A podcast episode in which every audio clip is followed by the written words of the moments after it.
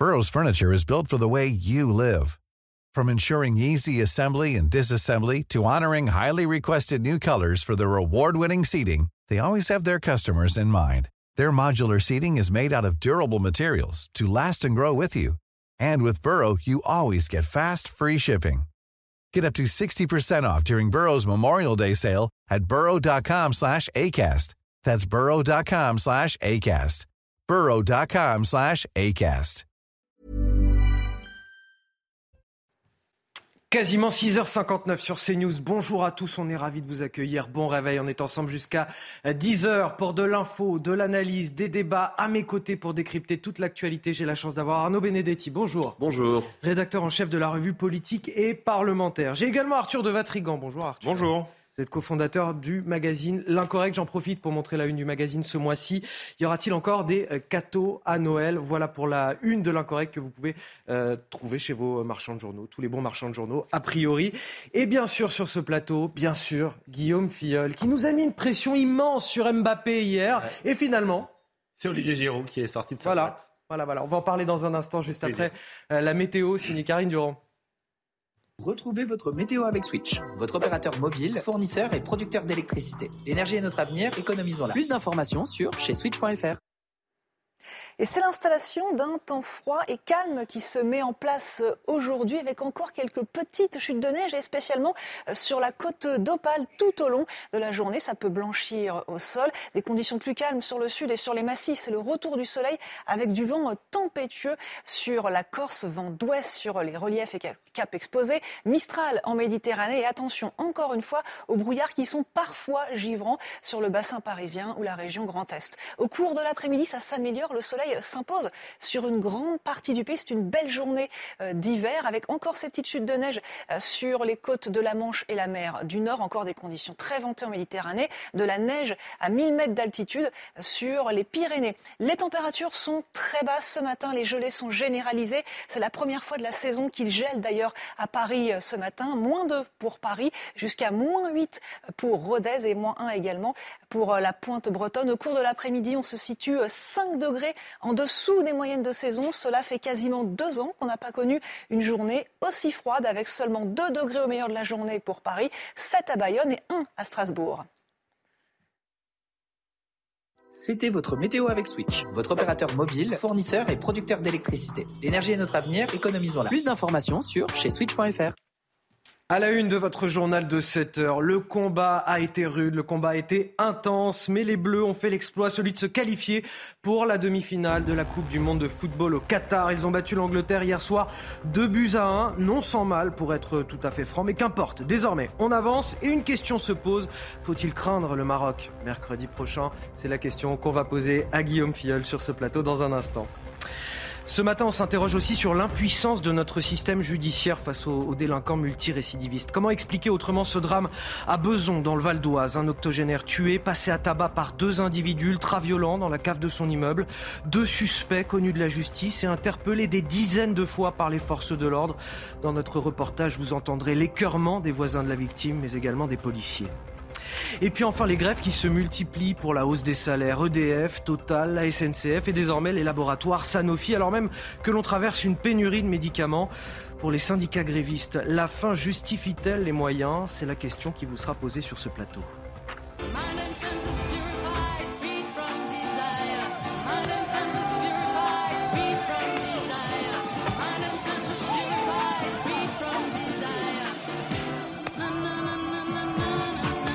Cette musique qu'on a entendue toute la matinée pendant la préparation de, l'émission, qui m'était chantée par ma chef d'édition euh, euh, tout à l'heure en, rédaction. La joie des Bleus de retour à, leur, euh, à leur hôtel, qui viennent de se qualifier quelques minutes plus tôt pour la demi-finale de la Coupe du Monde de football.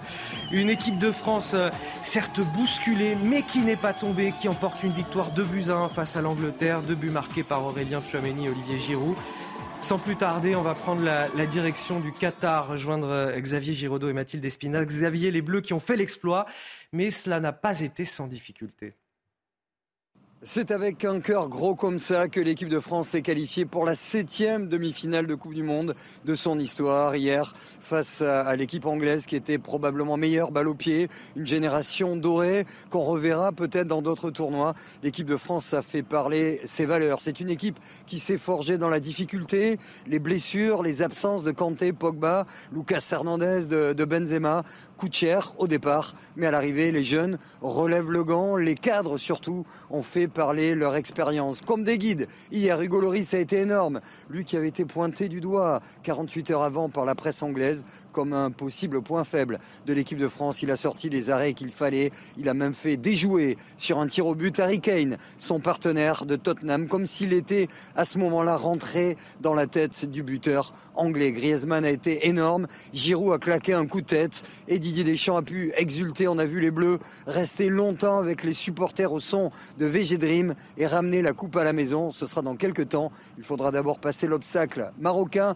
Mercredi d'ici là, un décrassage aujourd'hui. Et puis on bascule sur cette demi-finale face à nos voisins et amis marocains. Eh oui, plus que deux étapes. C'est la réaction d'Emmanuel Macron sur euh, Twitter qui poste une photo de l'équipe de France qui exulte sur le terrain. Deux étapes pour euh, ramener la coupe à la maison, comme le disait Xavier euh, Giraudot. Si les Bleus l'emportent, ce sera le seul président en exercice d'ailleurs à avoir assisté à deux victoires de la Coupe du Monde. Mais bon, on va pas mettre la charrue avant les bœufs, peut-être. Euh, vous allez me dire, Guillaume Filleul. Tout d'abord, il faudra affronter le Maroc ce mercredi en demi-finale, et puis là, ça va être, ça va être dur aussi. Oui, ça va être dur. Hein. Le Maroc, c'est un peu l'invité surprise de ces demi-finales. Personne, ou en tout cas pas grand monde, l'attendait à ce niveau mais il n'a pas euh, volé sa place et les Bleus vont devoir euh, se méfier de cette équipe euh, marocaine qui n'en finit plus de surprendre.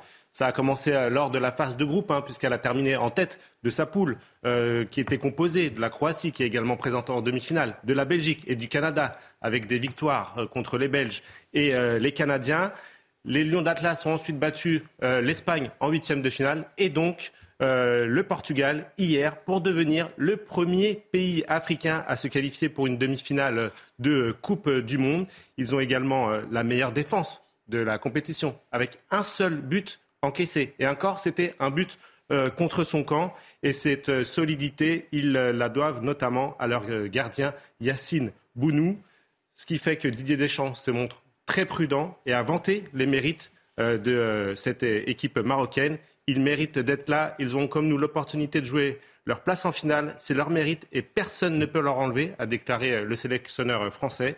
Ça nous promet tout ça une très belle demi-finale devant Emmanuel Macron, puisque comme il y a quatre ans, en Russie, le président de la République fera le déplacement au Qatar pour assister à cette rencontre. Et on espère qu'il y restera pour la finale, qu'il y retournera en tout cas pour, euh, pour la finale. Merci euh, Guillaume Fiel. Victoire, donc vous le disiez, du Maroc face au Portugal un petit peu plus tôt dans la soirée. Dès la fin du match, il y a eu des tensions sur les Champs-Élysées, malgré le, le, dispositif euh, policier, des tensions qui se sont poursuivies jusqu'au milieu de la nuit.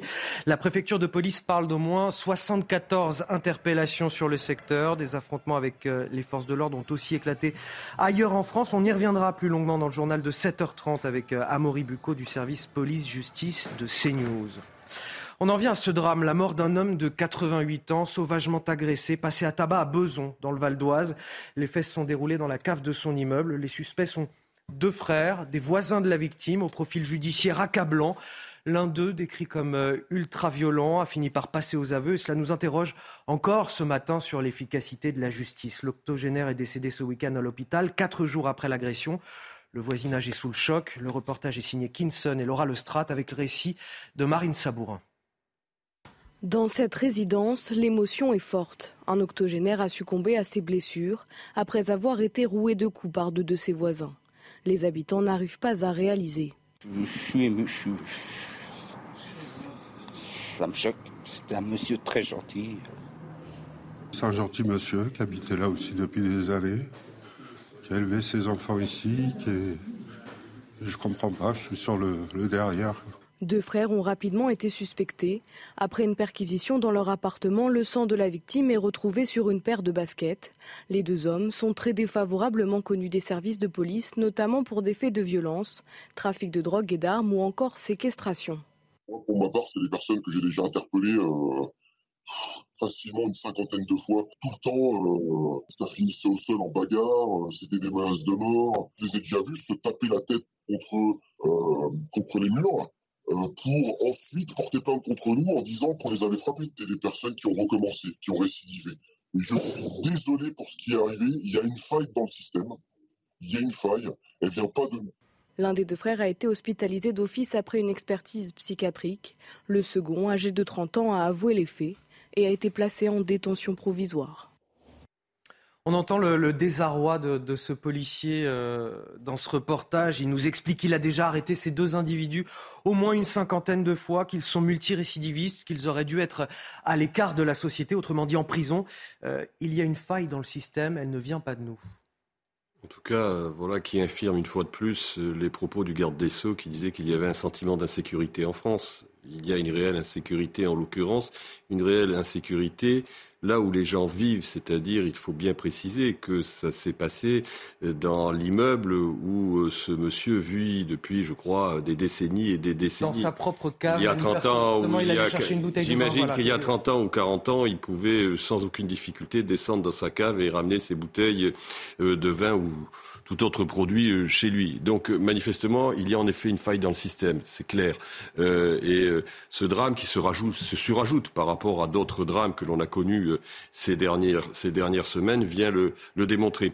C'est surtout, si vous voulez, aussi quelque chose qui infirme d'une certaine manière le discours volontariste de fermeté du ministre de l'Intérieur. On a, si vous voulez, le sentiment à travers la répétition et la réitération de ces événements euh, tragiques d'un puits euh, sans fond où finalement l'État n'est plus en mesure d'assurer la sécurité publique, tout simplement. Euh, et, je rappelle quand même, c'est tout simplement, c'est basique. Hein, la première fonction de l'État, c'est de permettre aux gens de pouvoir vivre en sécurité. Donc il s'agit en effet d'un échec et d'un échec politique, dont d'ailleurs vraisemblablement, Emmanuel Macron n'est pas le seul responsable, en l'occurrence. Il faut considérer qu'il y a là aussi vraisemblablement des, années et des années de démission collective au niveau de l'État. Il n'est pas responsable, mais vous nous dites... Il n'est pas le seul. il n'est pas le seul. Il n'est pas le seul Il en participe quand même. Et vous nous dites que ça, contredit en tout cas euh, les discours de sécurité, les discours sécuritaires en tout cas prononcés euh, par les ministres de ce gouvernement et notamment, j'imagine, Gérald Darmanin. Euh, Arthur de Vatrigan. Bah, malheureusement, rien de nouveau. Euh, à chaque fois, on, une affaire de plus avec euh, les mêmes causes, avec les mêmes explications, avec les mêmes profils. Euh, et on se pose toujours cette question pourquoi? Malheureusement, on a un système judiciaire qui s'adapte à ses moyens, qui ne s'adapte pas à la réalité. Et la réalité, c'est qu'il y a une insécurité et un ensauvagement qui est beaucoup plus important. on a eu, pendant le dernier quinquennat de Macron, une réforme de la justice, des états généraux de la justice et ça n'a rien donné. On peut noter euh, comme fait de gloire les circulaires Belloubet en 2020 qui le parquet à euh, ne pas incarcérer des condamnés s'il n'y avait pas de place. voilà ce que c'est la réalité en fait de la fermeté du gouvernement de Macron.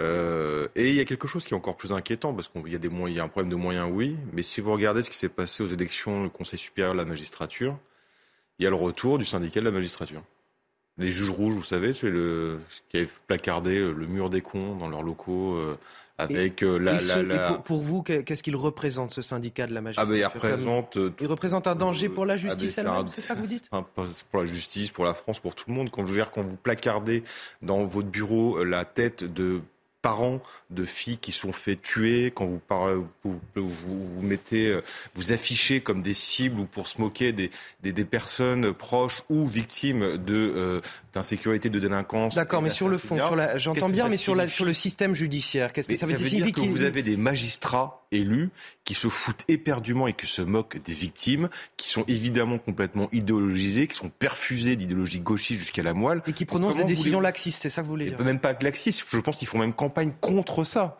C'est-à-dire comment vous pouvez expliquer qu'on de retrouver euh, des je me rappelle de cette jeune fille qui s'était fait assassiner salement dans un RER e un matin en allant à la messe, on retrouve la tête de son père dans ce syndicat euh, posté qui s'appelle avec en titre le mur des cons et ces gens-là rendent la justice. Donc évidemment qu'il y a un problème de moyens, on le sait. Et malheureusement, on s'adapte à ça. Donc, quand on sait qu'il y a un problème de moyens, il va demander au ministre et de l'Intérieur et de la Justice d'arrêter de nous faire croire qu'ils sont fermes parce qu'ils n'en ont pas les moyens. Mais vous avez en plus ce petit signal envoyé encore une fois, le syndicat de la magistrature qui était plutôt, on avait l'impression, qui était euh, plutôt en phase terminale, et en fait, en pleine, euh, retrouve ses moyens et euh, retrouve des forces. Et c'est pas du tout une bonne nouvelle. Je voudrais vous faire écouter sur cette affaire Jean-Christophe Couvi, qui est secrétaire national du syndicat Unité SGP Police. On a l'impression de jamais en faire assez parce que quand on interpelle ces individus, effectivement, on les revoit toujours dans le paysage et en fait, on ne sait pas quoi en faire. On envoie des cris de SOS à nos hommes politiques euh, et en fait, derrière, on, voit que rien n'est fait. Et on ne sait pas quoi faire de ces fauves parce que c'est des fauves, c'est des gens qui vivent en marge de la société, c'est des gens qui sont gavés de stupes. Hein. Euh, faut, voilà, depuis tout petit, ils fument du cannabis, ils prennent de la drogue. Euh, la drogue, c'est, ben, on le voit, l'entrée dans la schizophrénie, pardon, c'est l'isolement, c'est des réactions violentes. Quand on enlève des lits dans les hôpitaux psychiatrique et qu'on relâche des gens parce qu'on peut pas justement euh, pour gagner des lits en fait c'est ça le service public aujourd'hui c'est qu'en fait on est on est à poil désolé de le dire mais c'est ça et donc du coup on est obligé de, bah, de, faire avec ce qu'on a de faire du bricolage et nous les policiers bah, on voit ça au quotidien des fauves gavés de stupes qu'on interpelle sans cesse et dont, on ne sait pas quoi faire. On interpelle les politiques, il ne se passe rien. Et là, il dit quelque chose qui n'a pas été évoqué auparavant. Euh, on ferme des lits d'hôpitaux psychiatriques, on relâche des gens. Euh, on pourrait dire aussi euh, on n'a pas suffisamment de, cellules de prison, par exemple, parce que c'est aussi pour ça que beaucoup d'individus sont toujours aujourd'hui euh, en, liberté ou en tout cas oui, clairement. On, sait très bien qu'on manque, de place, on manque de places de prison et tous les gouvernements qui se sont succédés depuis maintenant euh, des décennies là aussi ont annoncé toujours la construction de places de prison supplémentaires que l'on n'a pas vu ou insuffisamment euh, arriver. C'est une réalité. Parce que la justice, elle s'adapte peut-être aussi à une situation, c'est qu'il n'y a pas de place de prison. Il y a, un problème de moyens, ça c'est évident qu'il y a un problème de moyens. Clairement, il y a un problème de moyens déjà dans le temps de la justice. On sait très bien qu'aujourd'hui, si la justice est lente, c'est parce que tout simplement, on n'a pas les moyens d'administrer rapidement mmh rapidement la justice. Et vous comprenez qu'une décision n'est pas la même entre le moment où les faits se déroulent et lorsque, je veux dire, il y a une décision de justice qui va euh, arriver, tout simplement parce qu'il y a un temps qui est passé entre temps et ça, finalement, ça crée un biais dans la production de la décision de justice. Ça, c'est une réalité. Deuxièmement, en effet, il y a des moyens insuffisants dans les prisons, on le sait très bien. Et troisièmement, je rejoins ce qui a été dit. C'est vrai qu'il y a aussi c'est pas toute la magistrature, je pense, mais une partie de la magistrature qui considère que, en effet, il ne s'agit pas d'un sujet qui est essentiel. Bien au contraire, que le sujet essentiel, c'est un sujet d'abord d'ordre politique et il mène un combat idéologique. Et c'est le cas, en tout cas, du syndicat de la magistrature. Donc tout ça fait qu'on se retrouve dans une situation qui est, en effet, particulièrement complexe. 7h15 sur CNews, c'est l'heure du rappel de l'actualité. C'est avec vous ce matin, Sandra Chambaud. Bonjour. Bonjour Anthony, bonjour à tous. À la une de l'actualité ce dimanche, corruption au Parlement européen. Une vice-présidente sanctionnée, il s'agit de la grecque Eva Kaili. Elle s'est vue retirer provisoirement les tâches déléguées par la présidente Roberta Metzola. L'eurodéputé est visé par une enquête belge sur des soupçons de corruption impliquant le Qatar. Réforme des retraites, François Bayrou réclame un débat ouvert. Le haut-commissaire au plan et patron du Modem évoque un manque d'efforts de pédagogie collective. Dans le JDD, il déclare On n'a pas donné à chacun des citoyens des faits, comme s'il n'était pas capable de comprendre. Manuel Bompard à la tête de la France insoumise, un choix qui divise. Il sera officiellement nommé dans quelques jours, mais sa désignation fait débat au sein du parti, car il ne sera pas élu par les militants, mais nommé par consensus. Certaines figures insoumises dénoncent un manque de démocratie interne. À la une également, encore une grève pour les euh, salaires. Euh, ça se passe du côté des laboratoires Sanofi, un mouvement inédit alors qu'on traverse en ce moment une pénurie de médicaments. Euh, depuis le 14 novembre, ils sont près de 2000 travailleurs à réclamer des augmentations et une meilleure condition de travail. Résultat, depuis lors, les sites de production tournent au ralenti. Regardez ce reportage de Stéphanie Rouquet. C'est à Sisteron, dans les Alpes de Haute-Provence. Qui est pour continuer la grève? Après quatre semaines de grève, le mouvement est reconduit à l'unanimité sur le site Sanofi de Sisteron. Le syndicat, depuis le début, il demande des, augmentations collectives à minima à la hauteur de l'inflation aujourd'hui qu'il peut y avoir en France. Il faut savoir quand même que notre PDG s'est octroyé lui-même 52% d'augmentation et il ose proposer 4% d'augmentation à ses salariés. 15 des 28 sites français du géant pharmaceutique sont en grève. Les lignes de production tournent au ralenti les livraisons partent au compte-gouttes. Ce mouvement social accentue les difficultés d'approvisionnement de certains médicaments.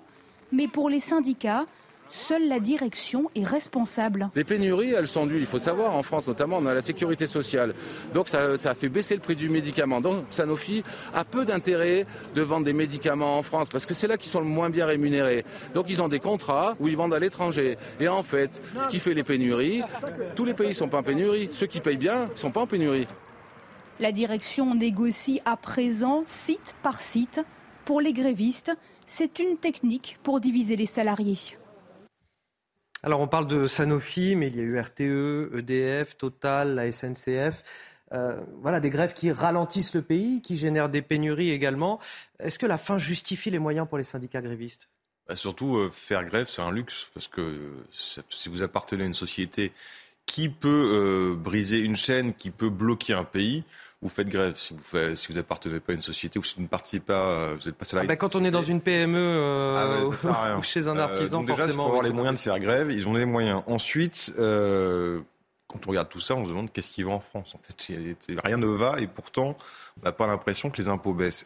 Et dernière chose, il y a quand même, euh, on, a un problème de, syndicats et de corps intermédiaires en France.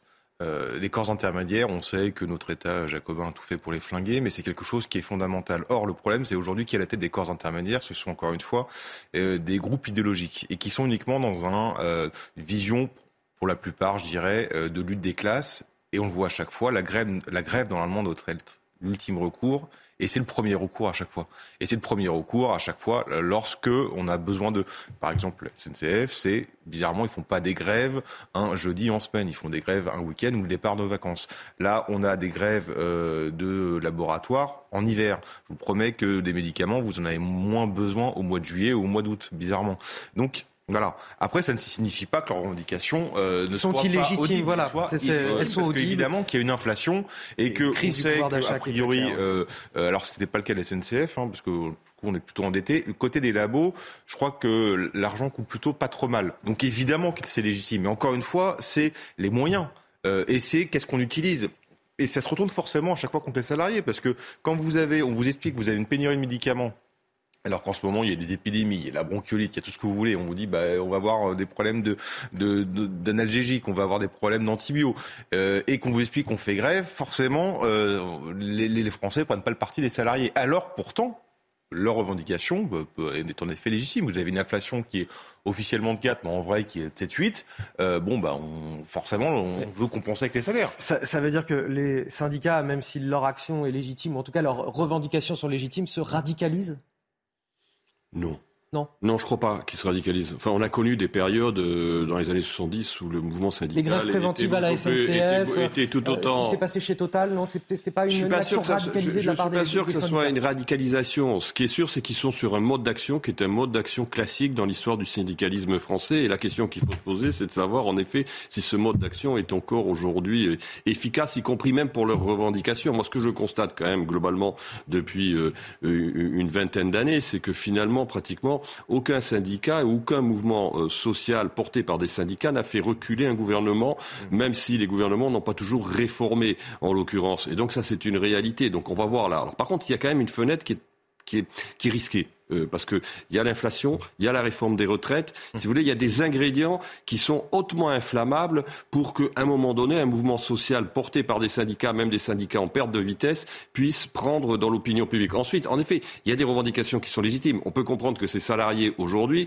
réclament finalement des hausses de salaire à partir du moment où ils voient les cadres de leur société, les dirigeants de leur société s'octroyer eux-mêmes des, oui, des, de 52% pour le patron de des augmentations qui sont largement au-dessus de la moyenne. Donc c'est vrai que, bon, en l'occurrence, il y a quand même un problème qu'il faut, qu'il faut traiter. Allez, dernier sujet que je voulais aborder euh, avant le journal de 7h30. Ils veulent faire interdire la chasse le week-end, les jours fériés, mais aussi pendant les vacances. Les députés écologistes ont déposé une proposition de loi en ce sens à l'Assemblée nationale. Un texte, disons-le, qui revient quasiment à interdire la chasse, hein, puisque les chasseurs travaillent eux-mêmes la semaine. Forcément, ça les agace. Nous sommes allés à leur rencontre en Loire-Atlantique avec Jérôme Rampenou. Regardez. Ce samedi matin, ce petit groupe de chasseurs s'est donné rendez-vous pour une battue. Avant de commencer, le responsable rappelle les consignes de sécurité. On n'est pas nombreux, on fait attention. Il est interdit de se déplacer sur toutes les routes communales, même départementales, avec une arme, même vide. Les élus écologistes voudraient les empêcher de chasser le week-end, pendant les vacances et les jours fériés. Une aberration pour eux, car il ne resterait plus grand monde de disponible. Je pourrais plus chasser, non? C'est embêtant. J'ai que mes week-ends, oui, parce que je débauche tard, j'embauche tôt. Puis, euh, moi, je trouve ça stupide. La semaine, on travaille, donc on ne peut pas chasser la semaine. Donc le week-end, euh, le sanglier, ou que ce soit le sanglier, le chevreuil, euh, il n'arrête pas, lui. Donc si on les laisse tranquilles, ils vont surpeupler et après ils vont faire d'énormes dégâts. Car ils tiennent à le rappeler, les chasseurs ont un rôle de régulation de la faune sauvage qui n'hésite pas à sortir des bois pour s'attaquer aux cultures. Surtout quand euh, les, cultures sont euh, style le maïs, tout ça, quand tout est, en fleurs et tout, les sangliers viennent. Là, oui, à ce moment-là, nous, on, commence les battus par là. Quand il y a le raisin aussi, on a des propriétaires qui viennent nous voir en disant comme quoi il y a des sangliers qui viennent euh, détruire un petit peu les, cultures euh, viticoles. Les accidents de chasse sont en très forte diminution depuis une vingtaine d'années. Moins de 200 recensés en 2022, avec 8 décès, souvent dus à des manquements aux règles de sécurité. Est-ce qu'il faut restreindre davantage les, les chasseurs, euh, Arthur de Vatrigan Qu'est-ce que les élus écolos ne veulent pas interdire en fait? Ils veulent toujours tout interdire. C'est On leur, parlait il y a quelques semaines de leur la passion. Mais, la- mais tout, tout le temps, ils veulent tout- toujours tout interdire. Donc, euh, Est-ce qu'on peut entendre les, les craintes Ah, mais- exprimées par les promeneurs, par exemple, sur la sécurité? Non mais je viens, qu'on peut on, entendre peut, on entendre des craintes, mais ils sont uniquement dans l'interdiction. Là, le faire une proposition de loi pour expliquer qu'on va interdire le week-end, les jours fériés, les vacances, comme si chasseur était un métier, est complètement absurde. Après, il y a une méconnaissance totale de ce que c'est- ce à quoi sert la chasse. On peut parler de régulation, mais encore une fois, on a des affaires, des élus dont les seules plantes vertes qu'ils connaissent, c'est euh, les roses qui, ou leurs tulipes qu'ils arrosent sur un balcon. Le reste, ils ne, ils ne connaissent pas la nature, ils ne savent pas comment ça fonctionne, ils n'ont aucune idée. Donc c'est encore une fois, vous avez des urbains qui vont parler à des gens qui vivent dans, qui, qui vivent de l'agriculture, qui s'occupent des forêts, et ils ne savent pas comment ça fonctionne. Vous avez le sentiment, vous aussi, que c'est un texte euh, de- Bah, d'écolo, euh, bobo euh, urbain, ah, déconnecté ce, sont qui, deux euh, mondes, ce sont deux mondes qui s'affrontent et qui n'ont rien à voir les uns avec les autres. Ça, je suis d'accord sur la sociologie euh, des écolos. Ils sont totalement déruralisés, pour une grande partie en tout cas, et pour la majorité en tout cas de ceux qui s'opposent à la chasse. Il faut quand même leur rappeler que, eux qui se disent progressistes, que la- le droit de chasse, c'est une conquête révolutionnaire en l'occurrence. Il faut jamais l'oublier euh, en la matière. Après, bon, euh, euh, il peut y avoir débat. Hein. Moi, je suis pas opposé à ce qu'il y ait un débat, mais je suis pas sûr que ça soit par le toujours une fois l'injonction d'interdiction que l'on fasse avancer euh, des causes et que c'est quand même en effet une tendance profonde chez les écologistes. Messieurs, vous restez avec moi, on va marquer une courte pause. Dans un instant, on parlera de ces affrontements avec les forces de l'ordre entre des supporters euh, de l'équipe marocaine euh, lors de cette euh, Coupe du Monde de football. Le Maroc qui a gagné euh, contre le Portugal hier. Ces affrontements avec les forces de l'ordre à Lille, Paris, Avignon. Certains en ont profité pour caillasser, dégrader, piller. Vous verrez les premières images dès le début de ce journal avec Amaury Bucco du service police-justice de CNews. De retour sur le plateau de la matinale euh, week-end, on est ensemble jusqu'à 10h pour de l'info, de l'analyse, des débats, toujours avec euh, Arnaud Benedetti, Arthur de Vatrigan, Guillaume Filleul et Amaury Bucco qui nous a rejoint du service police-justice de CNews. À la une de votre journal, la joie des supporters de l'équipe de France tout d'abord hier soir sur les Champs-Élysées. Les Bleus qualifiés pour la demi-finale de la Coupe du Monde, 2 buts à 1 face à l'Angleterre. Le combat a été rude mais payant. On en parlera dans la chronique sport de Guillaume Filleul. Et puis la joie des supporters marocains en France après leur qualification ternie par des affrontements avec les forces de l'ordre. Lille, Paris, Avignon, certains en ont profité pour caillasser, dégrader, piller. Vous verrez les premières images dès le début de ce journal avec le décryptage d'Amaury Bucco du service politique, du service police-justice de CNews, pardon. C'est pour Emmanuel Macron la mère des réformes, probablement la loi la plus importante du quinquennat, celle pour laquelle il veut marquer de son empreinte la Ve République. J'ai nommé la réforme des retraites. Seulement voilà, c'est aussi le projet de loi le plus impopulaire de son mandat. Et à quelques jours de sa présentation, et opposition sont vent debout. Il dénonce un simulacre de concertation. La semaine s'annonce tendue pour l'exécutif. Des affrontements avec les forces de l'ordre, des jets de projectiles, du mobilier urbain saccagé, même un camion de marchandises euh, assailli, dévalisé par des dizaines d'individus. De Lille à Avignon, en passant par les Champs-Élysées, la victoire du Maroc hier face au Portugal a généré des scènes de liesse et malheureusement aussi des débordements. Et justement, on en parle avec vous, Amaury Bucco, journaliste au service police-justice de CNews. Les incidents se sont parfois euh, déroulés jusque tard dans la nuit. Oui, alors 1220 gendarmes euh, étaient mobilisés hier en région parisienne, notamment autour du secteur des Champs-Élysées, hein, qui est très prisé des supporters. Alors justement, sur les Champs- Champs-Élysées, hein, 20 000 supporters s'étaient réunis. Alors c'était beaucoup de supporters euh, marocains, on le voit sur les images. Euh, D'abord, les supporters ont fêté calmement euh, leur victoire, mais 20 vers 22 heures, hein, la situation a dégénéré. Ça, c'est ce qu'indique la préfecture de police de Paris. Des tirs de mortier ainsi que divers jets de projectiles ont été jetés en direction des policiers. 74 interpellations ont eu lieu dans ce secteur. La préfecture de police ne précise pas euh, qui sont les supporters qui ont, qui ont fait ces débordements. Si ce sont des supporters marocains, français ou même peut-être hein, ces fameux supporters anglais à l'origine de ces affrontements. Euh, mais euh, on le voit sur les images, il s'agirait plutôt de supporters marocains. Et puis sur les réseaux sociaux, on a vu aussi d'autres images d'affrontements, alors à Lille ou à Avignon. Et puis euh, les, regards sont maintenant tournés bien sûr vers euh, le prochain euh, match France-Maroc. Hein. On avait discuté avec diverses sources policières il y a quelques semaines et nous, elle nous indiquait qu'il s'agissait vraiment du pire scénario pour cette Coupe du Monde en termes de, sécurité publique. Hein. Je ne parle pas en termes sportifs, bien sûr, puisque des débordements ont régulièrement lieu. En fait, chaque fois que, les équipes d'Algérie en tête, mais aussi du Maroc, concours à des, à des euh, matchs de foot ou des compétitions sportives. Participe à des compétitions internationales, bien évidemment. Merci à euh, Bucco pour ces précisions. Ces débordements qui sont donc le fruit de quelques centaines d'individus à, travers le pays. Malheureusement, c'est quelque chose de, récurrent. Arthur de Vatrigan a beau renforcer les dispositifs de sécurité. On sait que lorsque certains pays remportent une victoire, comme le disait Amaury Bucco, bah, c'est l'occasion d'affronter les symboles de la France et en premier lieu les policiers. Pourquoi, selon vous? Bah, c'est rien d'étonnant, malheureusement. Il y a eu la victoire de l'Argentine il y a deux jours qui ont fêté sur les Champs-Élysées. Euh, puis il n'y a rien eu, pas de débordement. Euh, là, ce qui est assez amusant, sur, on voit quelques images, on voit un drapeau algérien, par exemple. Je savais pas que l'Algérie était aussi copain avec le Maroc. C'est un peu comme si les Français débarquaient avec un drapeau anglais à Londres en disant vive l'Angleterre. Euh, donc je pense que, je sais pas, on peut se poser la question de ce que ça va être un peu plus loin qu'une simple victoire d'un pays, euh, une simple victoire d'un pays sur un autre concernant une compétition sportive. Évidemment que c'est toujours les euh, revendications identitaires, évidemment que c'est toujours le, le, moyen et le bon prétexte pour taper un peu plus sur la France. Mercredi prochain, euh, si la France gagne, faudrait faire un test, arriver sur les Champs-Élysées avec un drapeau français et puis filmer pour voir ce que ça donne. Je pense qu'on risque d'avoir des petites surprises, à mon avis. Ça vous fait craindre, là aussi, des débordements euh, la semaine prochaine, mercredi, euh, à l'issue du match France-Maroc? D'abord, juste une remarque, il faut constater qu'au Maroc, il y a des scènes de liesse, mais qu'il n'y a aucune difficulté, que ça se passe très bien tiens à le dire, c'est important. Donc euh, il y a une comparaison qui est à faire entre euh, le Maroc et, la France. Ces débordements sont manifestement le, le, fruit d'un ressentiment à l'égard des symboles de la France. Euh, oui, alors pour une partie, je veux dire, là aussi, je ne vais pas prendre cette, phrase mantra, il ne faut pas faire d'amalgame, mais la réalité c'est que bien évidemment il ne faut pas généraliser en tout cas, mais qu'il y a des gens en effet qui viennent en tout cas manifester leur joie et d'autres qui viennent manifester autre chose. Manifestement, c'est vrai que clairement la présence d'un drapeau algérien interroge euh, dans une manifestation de liesse qui a pour euh, euh, vocation de soutenir l'équipe du Maroc quand on connaît les liens entre le Maroc et l'Algérie. Oui, il y a une fonction, si vous voulez, vraiment agrégative d'un certain nombre de ressentiments identitaires qui, disons, opèrent lors de ces, lors de ces, lors de ces manifestations prétendument de, de joie. Donc ça pose en effet problème et il y a à craindre en effet pour la demi-finale de mercredi parce que si vous voulez, la France c'est quand même l'ancienne puissance coloniale, en plus euh, du Maroc. Je rappelle qu'ils ont déjà euh, battu les Espagnols, qui est une ancienne puissance coloniale aussi euh, au Maroc. Donc il y a, si vous voulez, quelque part, un, je veux une, tension politique inévitable qui existe à travers, à travers ce match, ce match, même si elle est moindre que si ça avait été une demi-finale avec l'Algérie. Victoire comme défaite, le risque est, égal dans les deux situations. le risque est égal. Je suis pas certain que les Français défilent s'ils perdent contre le Maroc dans les rues. Euh, S'ils gagnent contre le Maroc, je pense qu'ils vont défiler.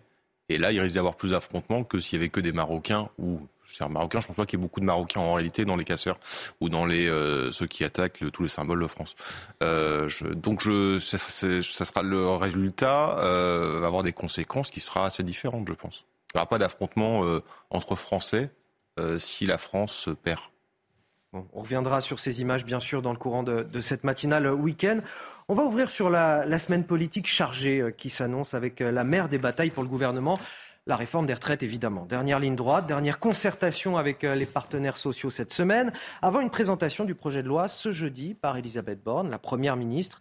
la loi la plus importante du quinquennat, l'empreinte qu'Emmanuel Macron veut laisser sur la Ve République. Seulement voilà, les syndicats sont vent debout et pour cause, malgré des discussions menées depuis deux mois, euh, le fond de la réforme semble bel et bien verrouillé par l'exécutif. C'est ce que nous explique Elodie Huchard du service politique de CNews.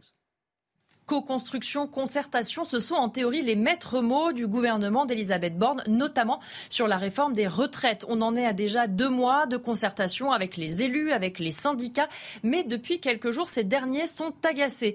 En cause, des fuites plus ou moins volontaires dans la presse. Déjà au début du mois, Elisabeth Borne qui expliquait ce à quoi elle voulait que la réforme ressemble. Et puis surtout, il y a eu un dîner mercredi soir auprès du chef de l'État. Autour de lui, tous les chefs de file de la majorité et donc le chef de l'État qui en a dit un peu plus sur sa vision de cette réforme. D'abord, sur le fond, il voudrait la faire passer dans un projet de loi de finances rectificative de la sécurité sociale. Et puis sur la forme, l'option privilégiée par le chef de l'État, ça serait donc un recul de l'âge légal de la retraite à 65 ans. Dès le lendemain, les syndicats été reçus en théorie pour des concertations par Elisabeth Borne. Tous ont tenu le même discours du côté de la CFDT avec Laurent Berger. On est arrivé un peu agacé du côté de Philippe Martinez et la CGT. Ils sont obstinés, je pèse mes mots, à dire qu'il faut travailler jusqu'à 65 ans et tous les syndicats déplorent le fait qu'alors que les concertations ne sont pas terminées et vont continuer encore cette semaine, et eh bien finalement l'avis du chef de l'État et de la Première ministre semble déjà arrêté. On le sait, ça va être une réforme compliquée à faire passer et forcément ce climat n'est pas forcément bon pour avoir de nouveau des concertations sereines. L'impression qui est donnée, c'est que le gouvernement va continuer à discuter euh, jusqu'à jeudi, alors que tout semble verrouillé a priori euh, sur le fond comme sur la forme de cette réforme. Il y a trois obstacles à cette réforme. Premier obstacle, c'est que pour l'instant, en tout cas, il y a un front syndical qui est euh, totalement opposé et que même les réformistes pour l'instant considèrent que euh, vous parlez de la CFDT. Le compte, le euh, compte est loin, est loin d'y être. Je pense bien évidemment à la CFDT, à M. Berger. Ça, c'est le premier point. Deuxième point, si vous voulez, quand on regarde les études d'opinion, toutes les études d'opinion montrent que euh, à plus de 70%, les Français sont opposés euh, à cette réforme. Alors, considérer que c'est la grande réforme qui va peser sur l'histoire de la Ve République, il faut arrêter de raconter cela. Je veux dire, c'est une réforme. Ah, c'est pas, non, non, c'est pas, c'est pas, c'est pas, c'est le J'entends bien, c'est le récit.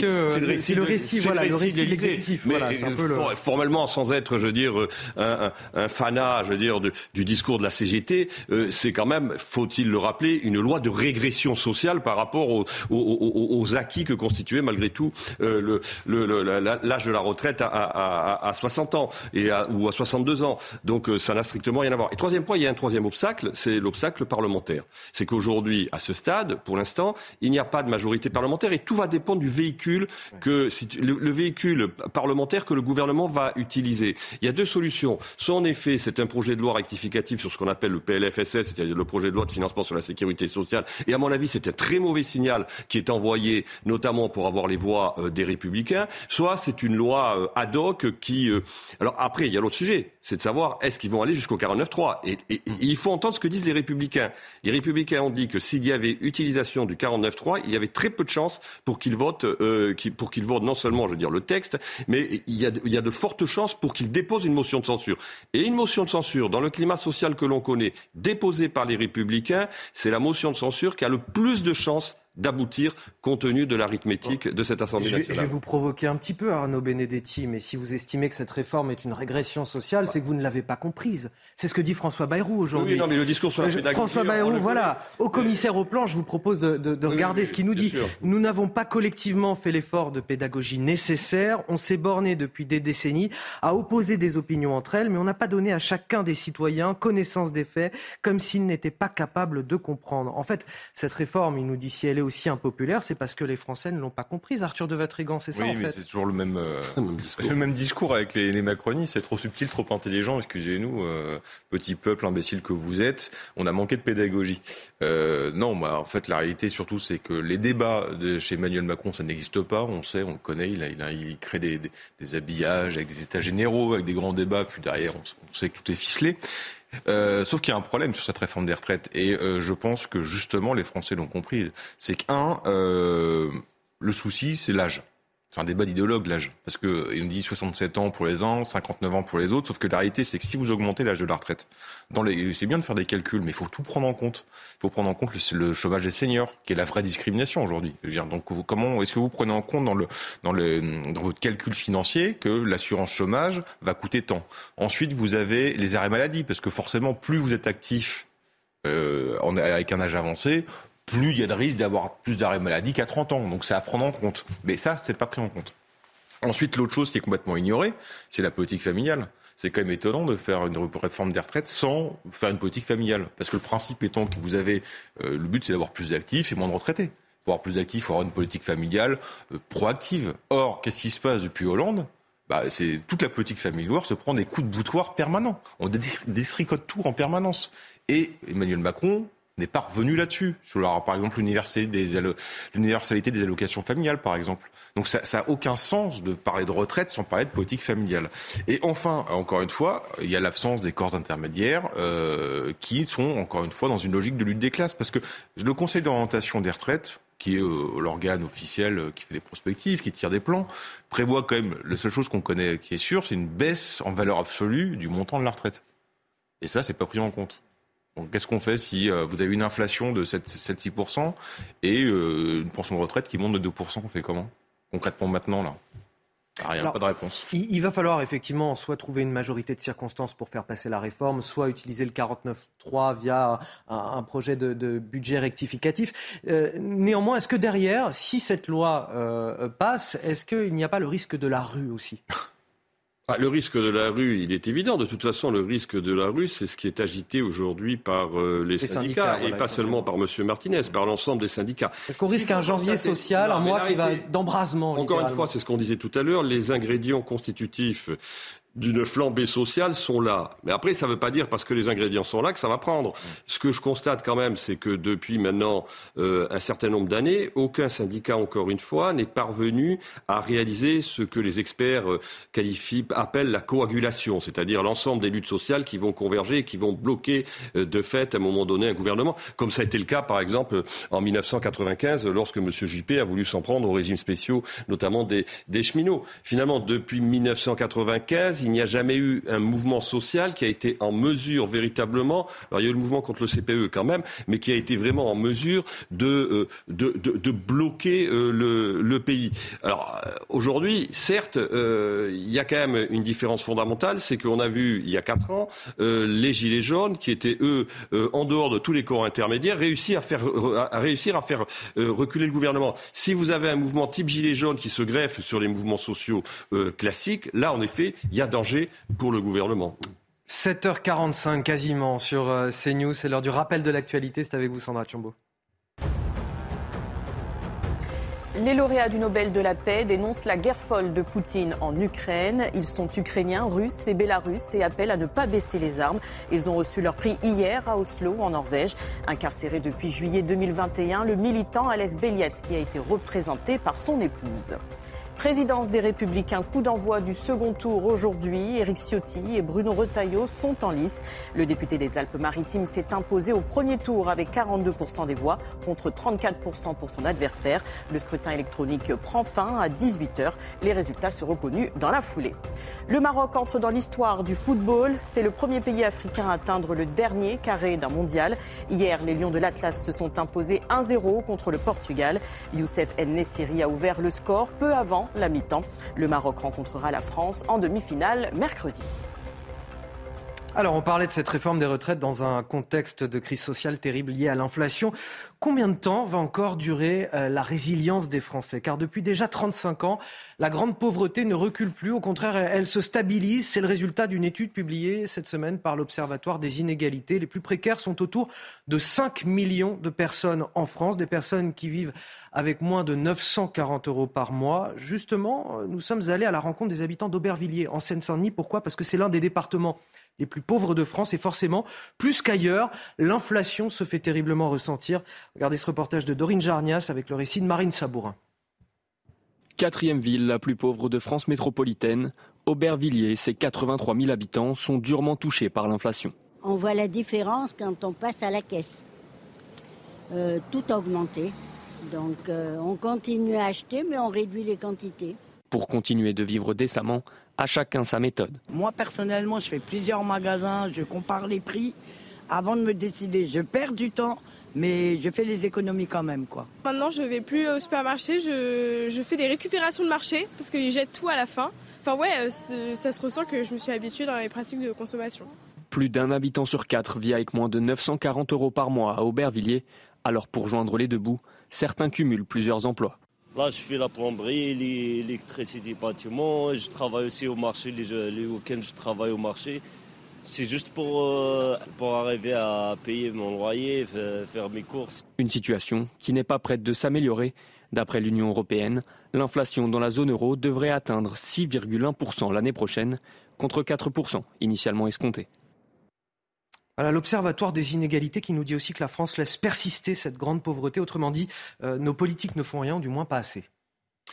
Bah, c'est euh, encore une fois, tous les voyants sont dans le rouge à tous les niveaux et là avec la crise euh, économique qui a un peu amorti, on va le dire, par euh, quoi qu'il en coûte, euh, permet qu'elle soit pas trop violente aujourd'hui, mais une fois qu'on va retirer la perf, l'État va retirer sa perfusion parce qu'on va pas pouvoir alimenter comme ça sans, sans fin. Ça risque d'être le réveil d'être très douloureux. Et la question, c'est qu'on ne voit pas de solution à ça aujourd'hui. Il n'y a pas de et, encore une fois, le, problème, c'est qu'on est dans une société qui attend tout l'État et qui critique tout le temps tout l'État. Mais si vous regardez euh, 20e, 19e, euh, les, solutions à la pauvreté venaient en fait du bas.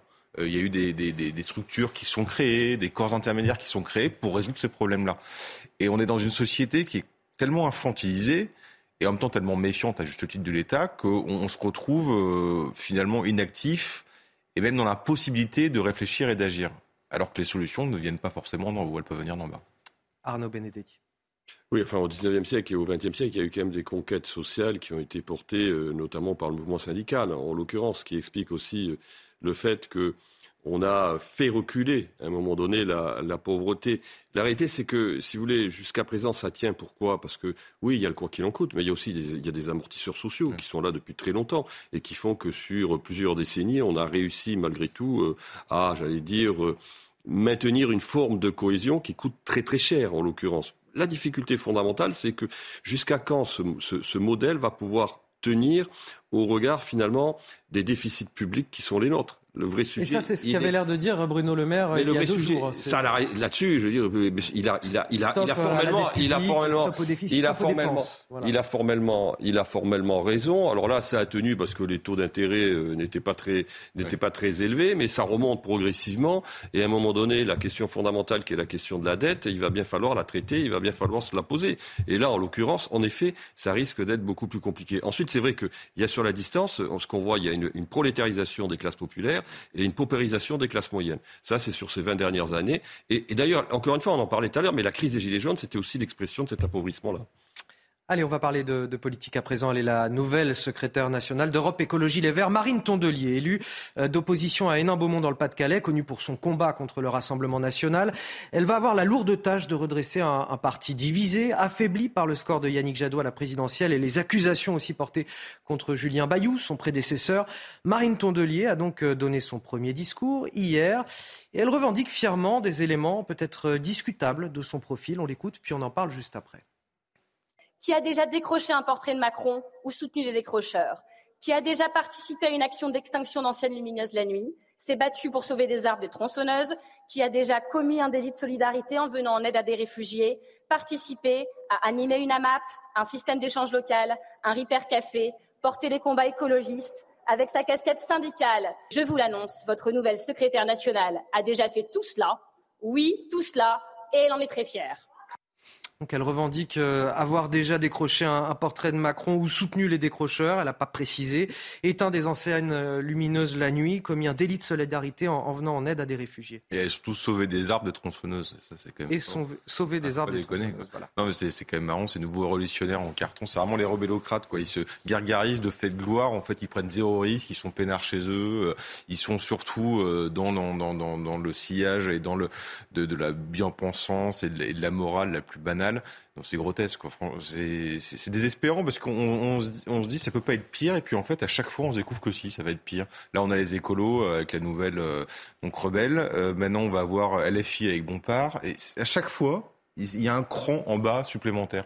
C'est fascinant la politique. Ils arrivent à, se, à, renouveler la médiocrité et la bassesse en permanence. ils sont quand même très inventifs. Quoi. Euh, elle a remporté euh, très largement avec 90%, plus de 90% des voix. Donc a priori, elle représente bien ce qu'est la ligne d'Europe Écologie Les Verts, j'imagine. C'est très compliqué parce que je sais pas, moi je ne sais pas quelle est la ligne d'écologie. Alors manifestement, le, taux de participation à cette élection est très faible, semble-t-il. Donc c'est ce que d'ailleurs a mis en avant Madame Rousseau, qui est quand même celle qui, est la grande, qui est la grande enfin c'est pas son adversaire, elle soutenait quelqu'un d'autre, mais c'est la grande battue d'une certaine manière de ce, scrutin. Alors ça voudrait dire en effet que les Verts euh, aujourd'hui ne soutiennent pas la ligne médiatique de Madame Rousseau. C'est possible et c'est probable, mais en l'occurrence quand même, lorsqu'on regarde les primaires euh, qui, visaient à désigner le candidat euh, des Verts aux, aux, élections présidentielles, Madame Rousseau avait fait pratiquement jeu égal avec Monsieur Jadot. Donc je ne sais pas quel est véritablement le rapport de force au niveau des, Verts.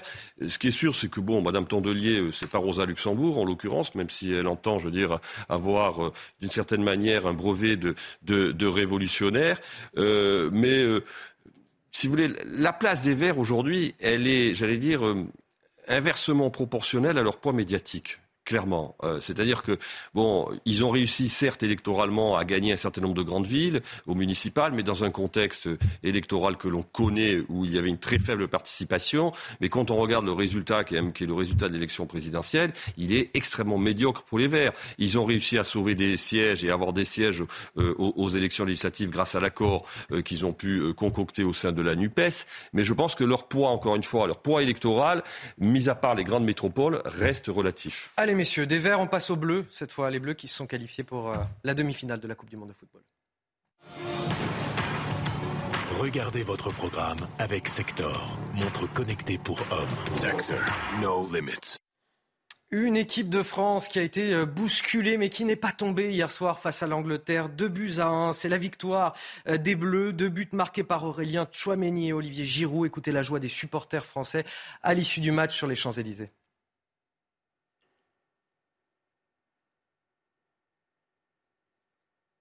Alors, manifestement, on n'a pas la joie. Je suis très heureux et je pense qu'on va aller rejoindre nos amis marocains pour fêter tout ça sur les Champs-Élysées. Franchement, c'était incroyable. C'était incroyable. Que de l'émotion. On a ressenti le match du début à la fin. Vive la France On est très heureux, on est super content, on est très fiers de notre équipe. On a fait un très beau match. C'était serré, les Anglais, ils n'ont pas lâché. À la fin, on a failli se faire égaliser, mais on a gagné. Ah, on a un demi. Allez, place à l'analyse de Guillaume Filleul, les Bleus qui ont euh, brisé finalement euh, la malédiction des, champions en titre. Ils avancent toujours plus loin dans la compétition. Oui, comme vous l'avez dit, hein, cette équipe de France est toujours euh, debout et elle n'en finit plus de repousser les limites et de, briser plusieurs malédictions qui touchaient jusqu'ici le champion du monde en titre. Elle est déjà parvenue à sortir de la phase de groupe, ce que les trois précédents champions n'avaient pas réussi à faire avec l'élimination dès le premier tour de l'Italie en 2010, de l'Espagne en 2014 et de l'Allemagne en 2018. C'est également la première fois que le champion euh, en titre, que le tenant du titre, parvient à se hisser en demi-finale depuis le Brésil en 1998. Maintenant, est-ce que l'équipe euh, que l'équipe de France sera la première équipe à conserver euh, sa couronne depuis 60 ans et le Brésil en 1962 La question a été posée à Didier Deschamps, qui n'a pas souhaité sauter les étapes. On écoute le sélectionneur français.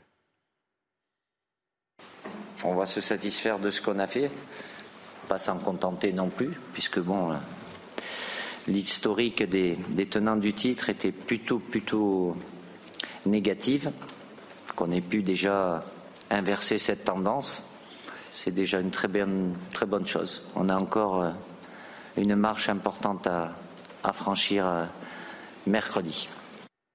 Et cette marche sera bien évidemment le Maroc, mercredi soir, coup d'envoi à 20h. Guillaume Filleul pour les sports, mais vous allez rester avec nous, on va en reparler dans quelques instants à 8h pour notre focus. À tout de suite. Vous avez regardé votre programme avec Sector, montre connectée pour hommes. Sector, no limits. Le temps pour moi de remercier euh, mes invités de cette première partie, Arnaud Benedetti, rédacteur en chef de la revue politique et parlementaire, et Arthur de Vatrigan, cofondateur du magazine L'Incorrect. Vous restez avec nous sur CNews, la matinale week-end se poursuit dans quelques minutes. C'est euh, euh, Guillaume Bigot qui va nous rejoindre pour face à, Bigot à partir de 8h10. Et puis je vous le disais, les Bleus en demi-finale dans la douleur, mais les Bleus tout de même en demi-finale. On en parle dans un instant, encore une fois avec Guillaume Fiel sur ce plateau.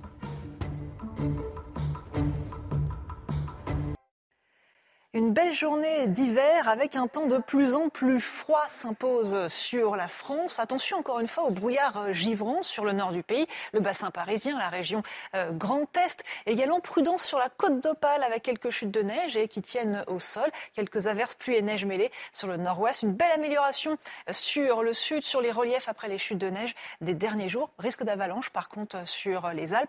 Des conditions de vent tempétueuses sur la Corse en particulier. Vent d'ouest sur la Haute-Corse et Mistral en Méditerranée. Au cours de l'après-midi, le soleil s'impose quasiment partout, mais on a encore ces petites chutes de neige le long de la côte de la mer du Nord ou encore de la Manche. Le soleil s'impose à l'est, le vent persiste en Méditerranée. On peut avoir un petit peu de neige sur les Pyrénées au-delà de 1000 mètres. Les températures sont très basses ce matin, je l'ai généralisé.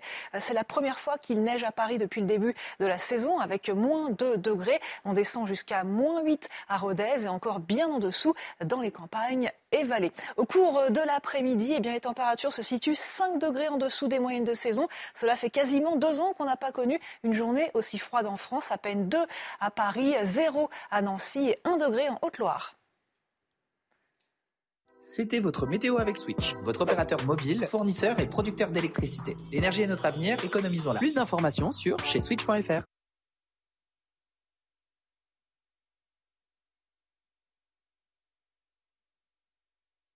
a été rude, mais les Bleus ont fait l'exploit, celui de se qualifier pour la demi-finale de la Coupe du Monde de football au Qatar.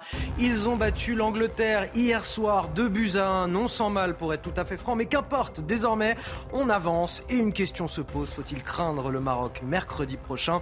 Heureusement, on a Guillaume Fiol pour nous en parler sur ce plateau. Puis la joie des supporters euh, marocains en France ternie par des affrontements avec les forces de l'ordre. Lille, Paris, Avignon, certains en ont profité pour caillasser, dégrader, piller. Vous verrez les premières images dans le courant de cette matinale. Ce matin, on s'interroge aussi sur euh, l'impuissance de notre système judiciaire face aux délinquants multirécidivistes. Comment expliquer autrement ce drame à Beson dans le Val d'Oise? Un octogénaire tué, passé à tabac par deux individus ultra-violents dans la cave de son immeuble, deux suspects connus de la justice, interpellés des dizaines de fois par les forces l'ordre. Vous verrez notre reportage, vous entendrez l'écœurement des voisins de la victime, mais également des policiers.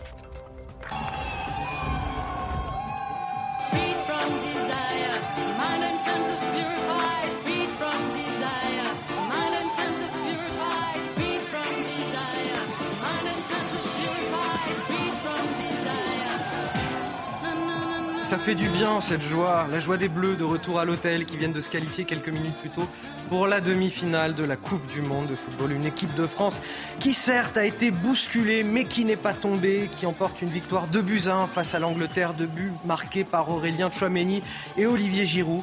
Sans plus tarder, on va prendre la direction du Qatar. On va rejoindre Théo Douai et Quentin Darieux. Théo, les Bleus qui ont fait l'exploit, mais évidemment, cela n'a pas été sans difficulté. Oui, on est encore porté ce matin à Doha par les émotions de la veille, par ce match plein de bravoure de l'équipe de France, parce que c'est vrai que si l'on se fie purement au contenu, aux statistiques du match, eh bien peut-être que ces Français ne méritaient pas de l'emporter, mais Didier Deschamps a insisté sur euh, le cœur, sur l'âme de, ces Bleus. On a retrouvé l'esprit de 2018. Hein. Il y a un vrai parallèle à faire entre les deux Coupes du Monde. Et puis les Bleus s'en sont aussi sortis hier grâce au cadre, grâce à l'expérience d'un Griezmann, meilleur passeur de l'histoire de l'équipe de France, grâce à Giroud qui, après avoir réalisé un match assez terne, a sorti le geste juste au moment juste pour marquer encore et puis que dire du match d'Hugo Loris, recordman de sélection en équipe de France qui a sorti un match exceptionnel avec euh, six parades. Donc voilà la recette du succès des Bleus hier. Il faut rajouter aussi un petit soupçon de réussite par moment. Et les Bleus sont donc en demi-finale de Coupe du Monde pour la septième fois de leur histoire. Aujourd'hui, l'accent il est mis sur la récupération. Hein. L'équipe de France est rentrée très tard à son hôtel hier, donc petit réveil musculaire à la carte. Ce matin, décrassage dans l'après-midi. Et puis pour les remplaçants, ce sera une petite euh, opposition. Hein. C'est la tradition pour les lendemains de match et la préparation de la demi-finale face au Maroc. Elle démarrera euh, vraiment demain. Voilà, Théo Douet et Quentin Darieux pour euh, euh, nos envoyés spéciaux au, Qatar. On est avec Guillaume Fiol également sur ce plateau pour euh, décrypter les enjeux de mercredi prochain parce qu'on va mettre la charrue avant les bœufs. Même si on est bon, ça va être quand même difficile face au Maroc. Oui, là, Théo le disait, il n'y aura pas beaucoup de répit hein, pour l'équipe de France qui va devoir basculer dès demain dans la préparation de ce match contre le Maroc. Le Maroc, on ne va pas se mentir, c'est un petit peu l'invité surprise de, de ces demi-finales. Hein. Personne ou pas grand monde, en tout cas, l'attendait à ce niveau mais il n'a pas volé sa place et les Bleus vont devoir euh, se méfier de cette euh, équipe marocaine qui n'en finit plus de surprendre. Ça a commencé lors de la phase euh, de groupe puisqu'elle a terminé en tête d'un groupe composé de la Croatie, de la Belgique et du Canada, avec des victoires face aux Belges et aux Canadiens. Les Lions de l'Atlas ont ensuite battu l'Espagne en huitième de finale et donc le Portugal hier pour devenir le premier pays africain à se qualifier pour une, une demi-finale de Coupe du Monde.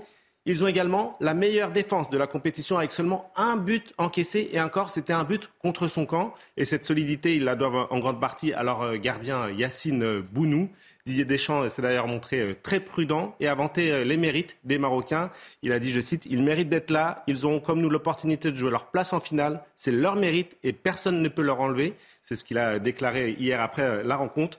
En tout cas, tout ça promet une belle demi-finale mercredi soir devant Emmanuel Macron, puisque comme il y a quatre ans en Russie, le président de la République devrait faire le déplacement au Qatar pour assister à cette rencontre. Et peut-être sera-t-il le seul président en exercice à avoir connu deux victoires de l'équipe de France lors de la Coupe du Monde de, football. Merci Guillaume Fiol pour ces explications. On vous retrouve tout au long de cette matinale, bien entendu. Restez avec nous dans un instant face à Bigot pendant 45 minutes. Guillaume Bigot qui est déjà à mes côtés. Dans un instant sur CNews et sur Europe. Restez avec nous.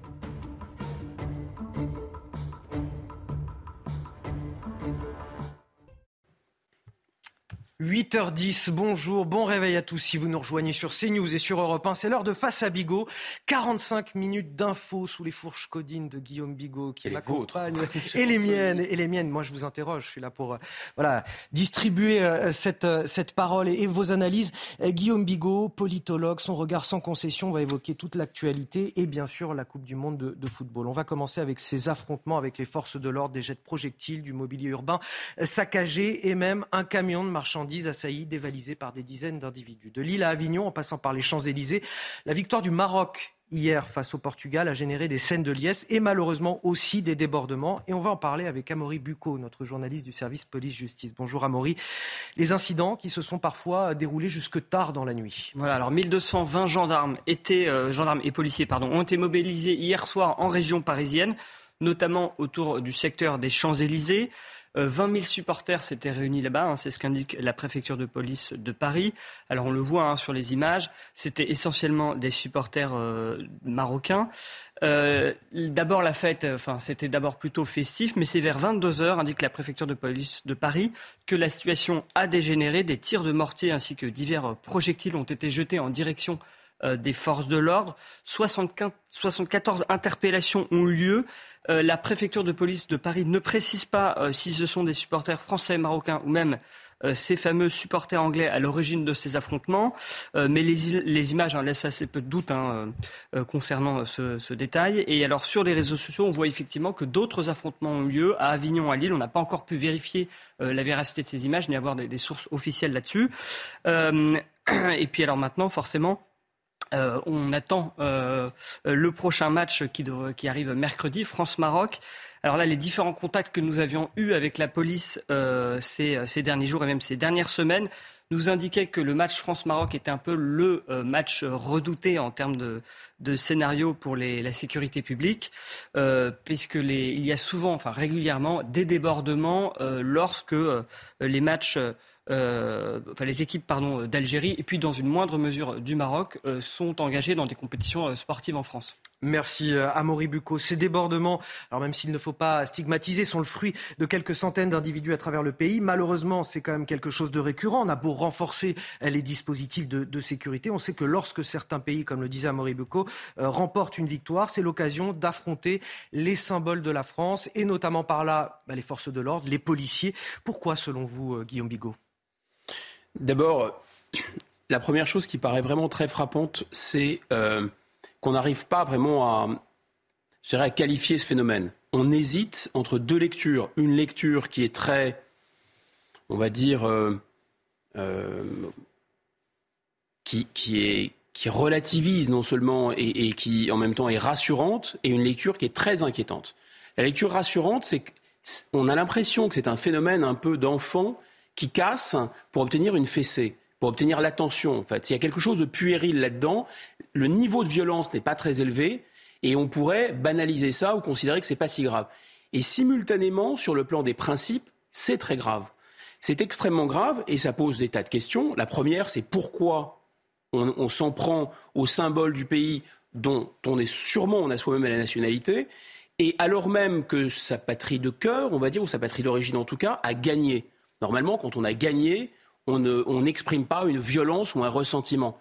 Donc c'est extrêmement dangereux et, sur le plan des principes. Donc on, hésite entre quelque chose qui est très grave, c'est-à-dire les prodromes, les, premiers signes indicateurs de ce qui pourrait être une guerre civile ou un affrontement, et de l'autre, une sorte de, voilà, de, comportement très, très puéril, en fait. Et ça, c'est extrêmement compliqué pour, à, mesurer, à comprendre. En fait, ce qui est sûr, c'est qu'il faut arrêter maintenant, il faut regarder la réalité en face et arrêter ce discours de l'amalgame.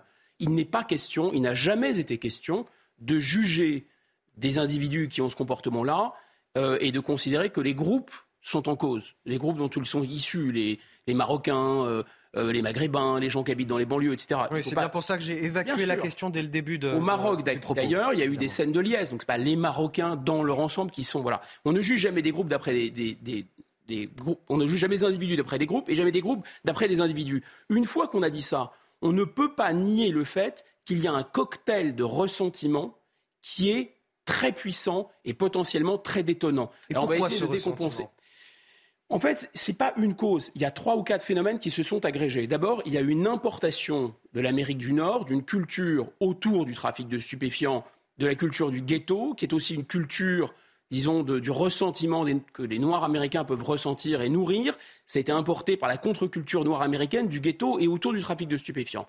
Ensuite, on a un deuxième mécanisme qui est le mécanisme du ressentiment colonial, qui est pour le coup propre à l'Europe.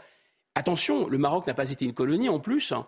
ça a été un protectorat, et pour le coup, euh, en Belgique, la Belgique a colonisé le Congo, mais n'a jamais colonisé le, Maroc. Vous voyez bien qu'il tout de même ce phénomène. Donc il y a un ressentiment plus large qui à l'égard du monde occidental. Depuis le XVe siècle, pardon de remonter aussi loin, ça semble se déconnecter, mais en fait, ça n'est pas tant que ça. Depuis le XVe siècle, le monde occidental, disons, a dominé le monde.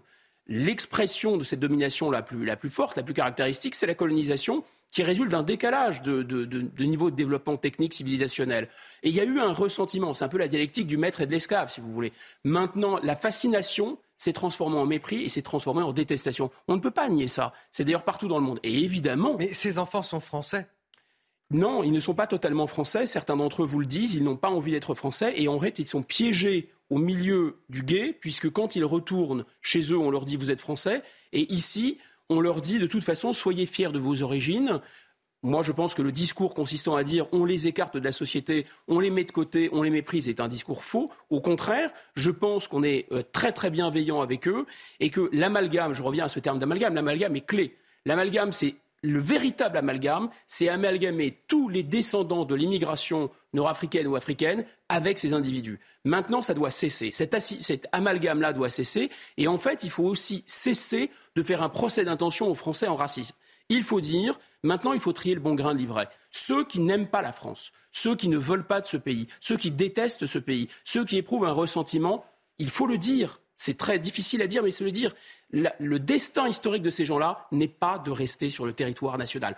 Tôt ou tard, de gré ou de force, ils partiront.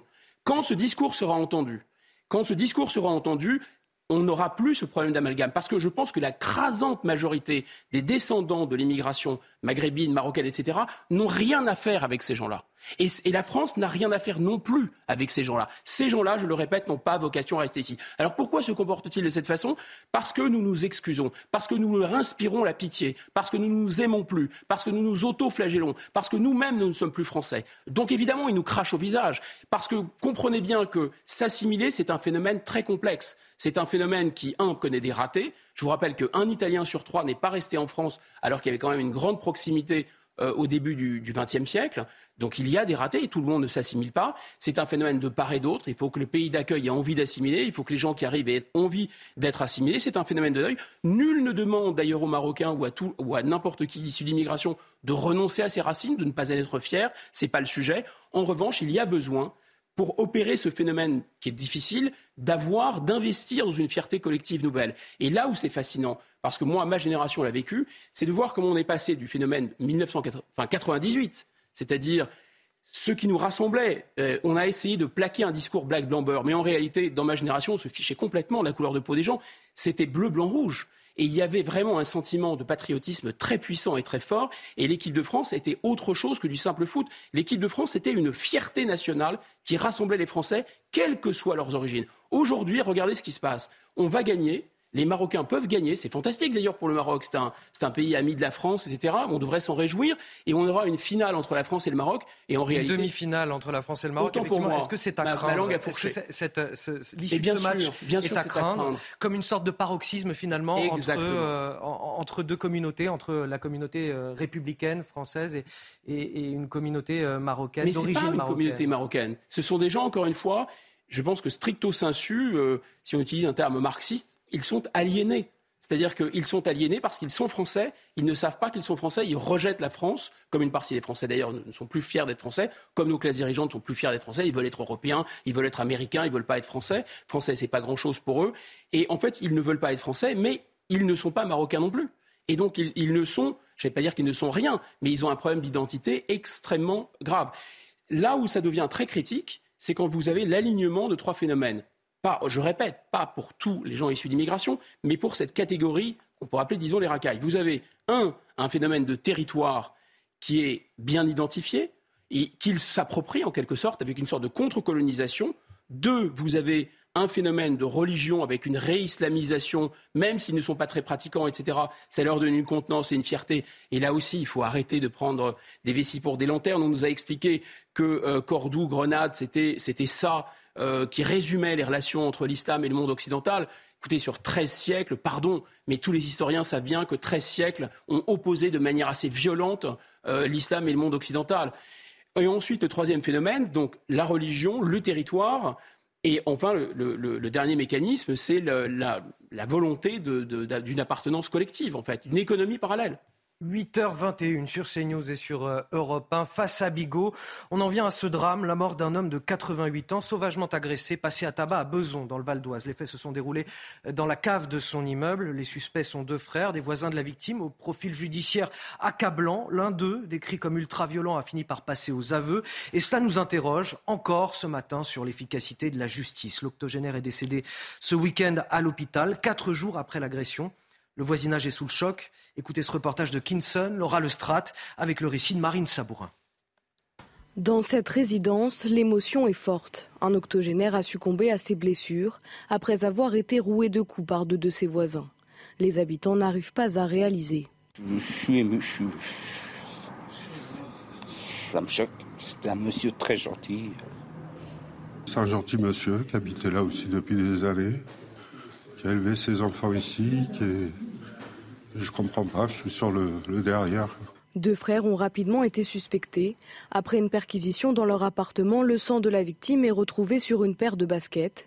Les deux hommes sont très défavorablement connus des services de police, notamment pour des faits de violence, trafic de drogue et d'armes ou encore séquestration. Pour ma part, c'est des personnes que j'ai déjà interpellées euh, facilement une cinquantaine de fois. Tout le temps, euh, ça finissait au sol en bagarre, euh, c'était des menaces de mort. Je les ai déjà vus se taper la tête contre, euh, contre les murs euh, pour ensuite porter plainte contre nous en disant qu'on les avait frappés. C'était des personnes qui ont recommencé, qui ont récidivé. je suis désolé pour ce qui est arrivé. Il y a une faille dans le système. Il y a une faille. Elle vient pas de nous. L'un des deux frères a été hospitalisé d'office après une expertise psychiatrique. Le second, âgé de 30 ans, a avoué les faits et a été placé en détention provisoire. On entend dans ce reportage la consternation de, cet euh, officier des forces de l'ordre. Il nous explique qu'il a déjà arrêté euh, ces euh, deux individus près d'une cinquantaine de fois, plus d'une cinquantaine de fois, qu'ils sont multirécidivistes et qu'ils auraient dû être à, l'écart de la société depuis bien longtemps, autrement dit en prison. Oui, alors donc là, on a un premier mécanisme qui est bien balisé, si j'ose dire, et tristement, si vous voulez, reconnu et, qui, paraît en, l'état invincible, c'est celui, ce qu'on pourrait appeler le laxisme structurel. C'est structurel. Pourquoi le laxisme structurel du système pénal français C'est qu'il émane pas d'une volonté euh, de laxisme à proprement parler. Exactement. Il résulte de trois mécanismes qui vont s'enclencher les uns dans les autres. Le manque de place de prison, ce qui fait qu'un juge pénal, quand il trouve quelqu'un, même qui a fait des choses extrêmement graves et qu'il a et qu'il a l'intention euh, de le mettre à l'ombre pour longtemps, de toute façon, il n'y a pas de place et une surpopulation considérable. Deuxième mécanisme, vous avez un code pénal, un code de procédure pénale et grosso modo une philosophie qui irrigue la justice pénale en France, qui est une philosophie, disons, défense des droits individuels, importation du système accusatoire américain, avec l'idée de vraiment de défendre les droits de la défense, presque plus que euh, les gens qui, sont, euh, qui, sont, victimes, en tout cas de mettre tout le monde à égalité. Ce code, les, certains parlent le code Badinter, c'est un peu exagéré, mais grosso modo, le code de procédure pénale, qui était assez dur en France, a vraiment été tordu dans tous les sens, au point où c'est très très difficile en fait de réprimer. Et ça a abouti notamment à un dernier mécanisme, qui est que les, peines qui sont fixées sont des peines avec des maxima. C'est-à-dire, il y a euh, si vous commettez tel ou tel acte, c'est 15 ans de prison. Mais vous, ne faites jamais les 15 ans de prison, un, parce qu'il n'y a pas de place de prison, deux, parce que de toute façon, le mécanisme de preuve est tel que vous n'arriverez jamais à démontrer qu'il mérite 15 ans de prison, et troisièmement, en plus, de toute façon, euh, les juges, on leur a dit, non pas faites ce que vous voulez, mais faites ce que vous pouvez et ce que vous voulez. Et 15 ans, c'est le maximum. Il y a une philosophie qui est qu'il ne faut pas aller en prison. Or, on a un diagnostic qui a été très bien posé par le pédopsychiatre Maurice Berger, qui montre quoi? Qui montre qu'il y a un, nous, quelque chose qui a émergé dans notre société, qui est qu'une catégorie d'individus considère que la vie d'autrui ne vaut rien. Non seulement la vie d'autrui ne vaut rien, mais ils ont une absence totale d'empathie. Alors pourquoi ils ont une absence totale d'empathie? C'est un mécanisme, là encore, assez difficile à décrire, qui n'est pas si simple. Euh, et donc on a ces phénomènes-là. Parce que s'en prendre à des gens très âgés, s'en prendre à des femmes, s'en prendre à des enfants, les torturer, les torturer gratuitement, les brutaliser, dire soit ça relève de la maladie mentale, soit on est dans des situations extrêmes, type euh, situation de guerre, euh, où, les gens, où les plus bas instincts peuvent se déchaîner, mais dans une société normale, ça n'existe pas, ou ça existe de, manière extrêmement marginale. Mais, Guillaume, là, ça se multiplie. Pourquoi, pourquoi la délinquance aujourd'hui, elle s'exprime par une forme de barbarie toujours plus importante? Pourquoi plus qu'avant aujourd'hui? C'est non seulement c'est une barbarie qui a comme caractéristique d'être gratuite, c'est-à-dire qu'il n'y a pas nécessairement de mobile derrière. Simplement, le phénomène, c'est que l'autre n'existe pas. On peut se défouler, on peut, on peut passer ses nerfs sur lui, etc.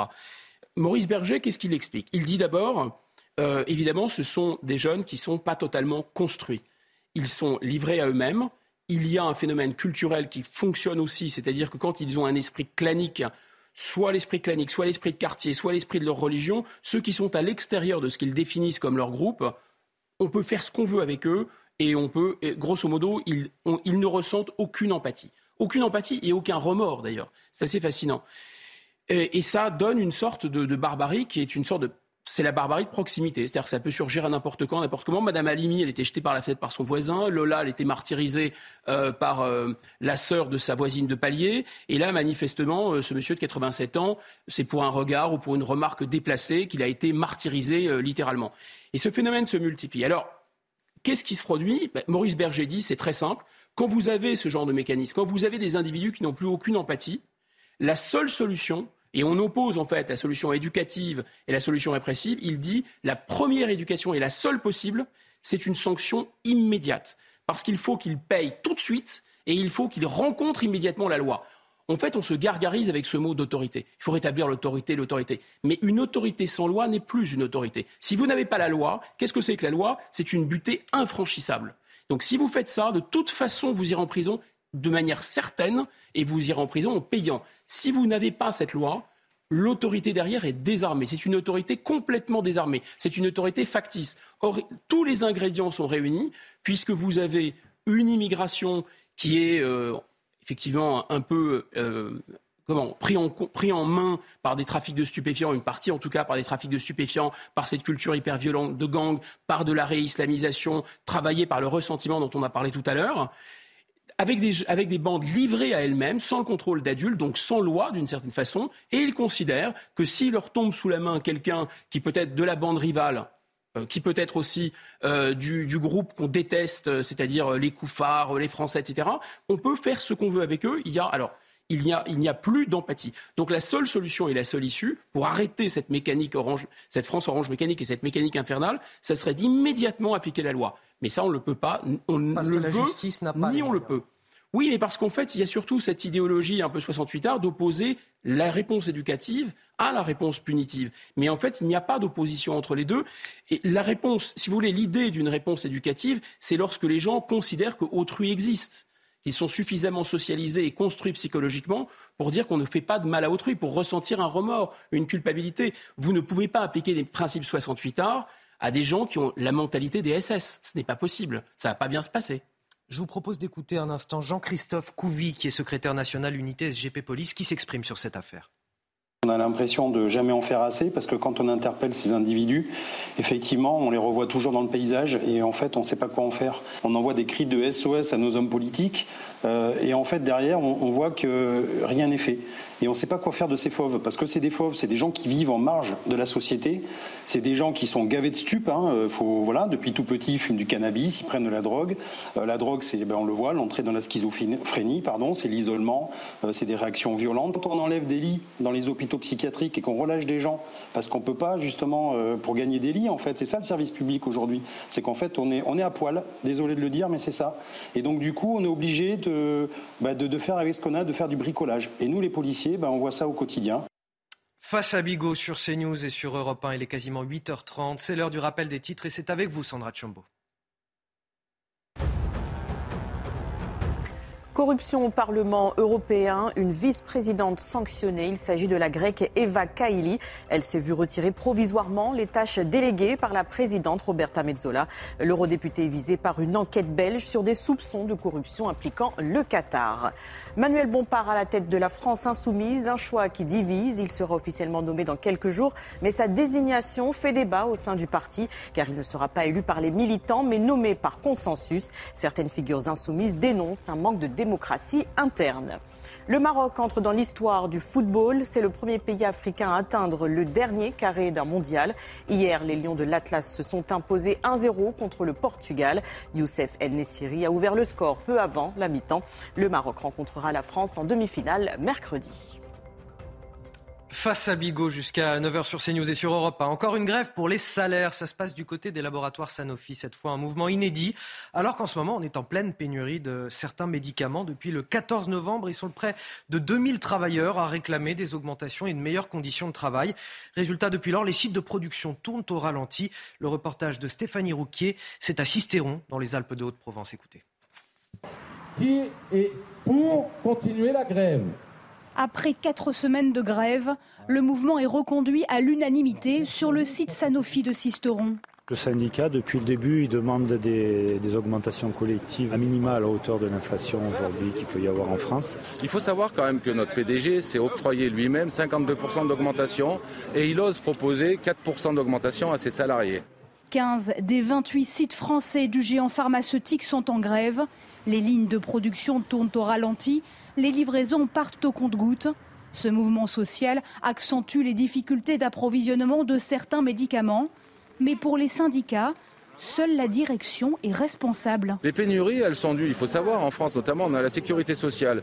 Donc ça, a fait baisser le prix du médicament. Donc Sanofi a peu d'intérêt de vendre des médicaments en France parce que c'est là qu'ils sont le moins bien rémunérés. Donc ils ont des contrats où ils vendent à l'étranger. Et en fait, ce qui fait les pénuries, tous les pays ne sont pas en pénurie. Ceux qui payent bien ne sont pas en pénurie. La direction négocie à présent site par site. Pour les grévistes, c'est une technique pour diviser les salariés. Alors Guillaume Bigot, on parle de Sanofi, mais il y a eu EDF, RTE, mm. Total, la SNCF aussi en ce moment. Euh, quand bien même euh, cela ralentit le, pays, est-ce que la fin justifie euh, les moyens pour les syndicats grévistes? Ce qui est très intéressant dans ce, dans ce qu'on vient d'entendre, c'est qu'on a vraiment l'impression que, que ce syndicalisme et cette manière d'installer un rapport de force, c'est un peu le capitalisme du pauvre. C'est-à-dire, euh, je m'explique, hein, euh, d'ailleurs, ce, gréviste expliquait que parce qu'on avait le système de sécurité sociale en France, on payait moins bien les médicaments, et donc ça incitait ce groupe euh, multinational, enfin qui était français à l'origine maintenant, je crois, contre, essentiellement pour des capitaux américains, à déployer plutôt sa production là où ils étaient mieux rémunérés. Et donc, on, entend presque qu'il dit bon, bah, il suffirait finalement de jouer le jeu du capitalisme pour qu'on ait moins d'interruptions de, de, production, là notamment de, de Doliprane. Et donc, nous aussi, finalement, on veut être mieux payés, jouons le jeu du marché. Il n'a pas totalement tort si on se place du point de vue de la logique euh, libérale. C'est-à-dire que si les dividendes augmentent, si les profits rentrent, c'est normal aussi d'installer un rapport de force pour que les salaires soient euh, améliorés. Mais bien sûr, on sait aussi que ce mécanisme de mondialisation qui fait que les capitaux peuvent se déplacer ça affaiblit le pouvoir de négociation. Donc il n'y a quasiment plus de syndicats en France et il n'y a quasiment plus de rapport de force pour, demander des augmentations de salaire.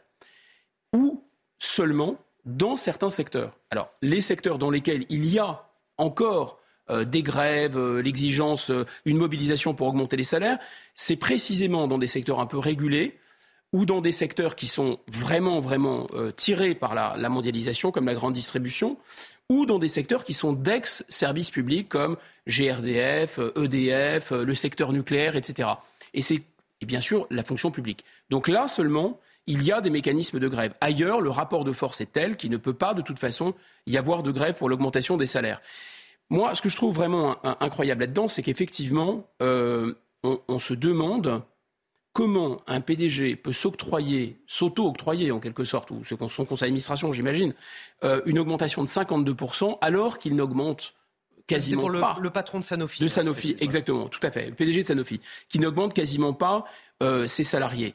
C'est quand même voilà, il y a quelque chose qui et on voit bien les effets en fait de ce de ce jeu. On ne peut pas jeter la pierre à ces euh, grandes entreprises non plus parce qu'en fait les règles du jeu sont celles-là. Si vous ne rémunérez pas suffisamment le capital, l'investissement par ailleurs. Donc là, en l'occurrence, la question qui est sous-jacente, c'est est-ce que ce mécanisme peut se généraliser? Est-ce que ce qu'on voit de cette tension avec les effets induits, hein, parce qu'il y a des ruptures d'approvisionnement, parce que les transports pourraient s'arrêter, parce que l'approvisionnement en énergie pourrait s'arrêter, etc.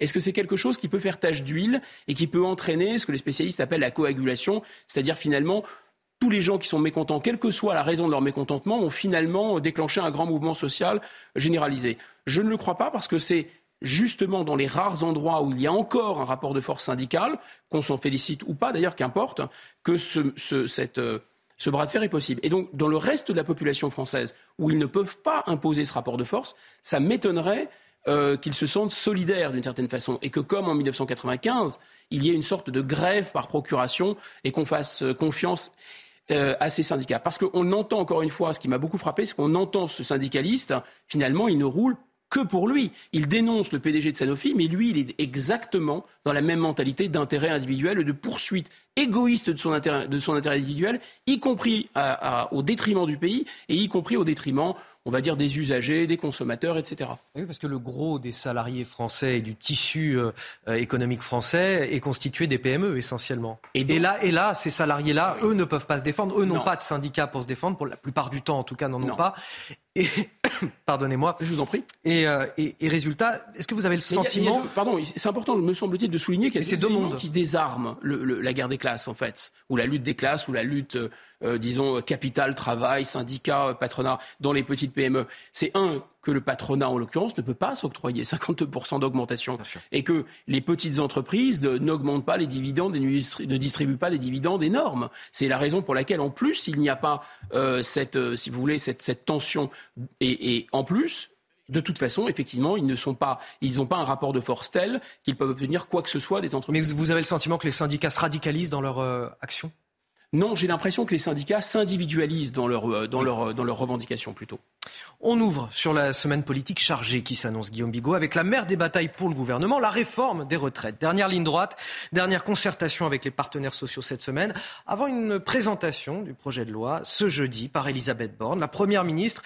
La loi considérée comme la plus importante du quinquennat, l'empreinte qu'Emmanuel Macron voudrait laisser sur la Ve République. Seulement voilà, les syndicats sont vent debout et pour cause, malgré des discussions menées depuis deux mois, le fond de la réforme semble bel et bien verrouillé par l'exécutif. C'est ce que nous expliquait Lodi Huchard de notre service politique. Écoutez.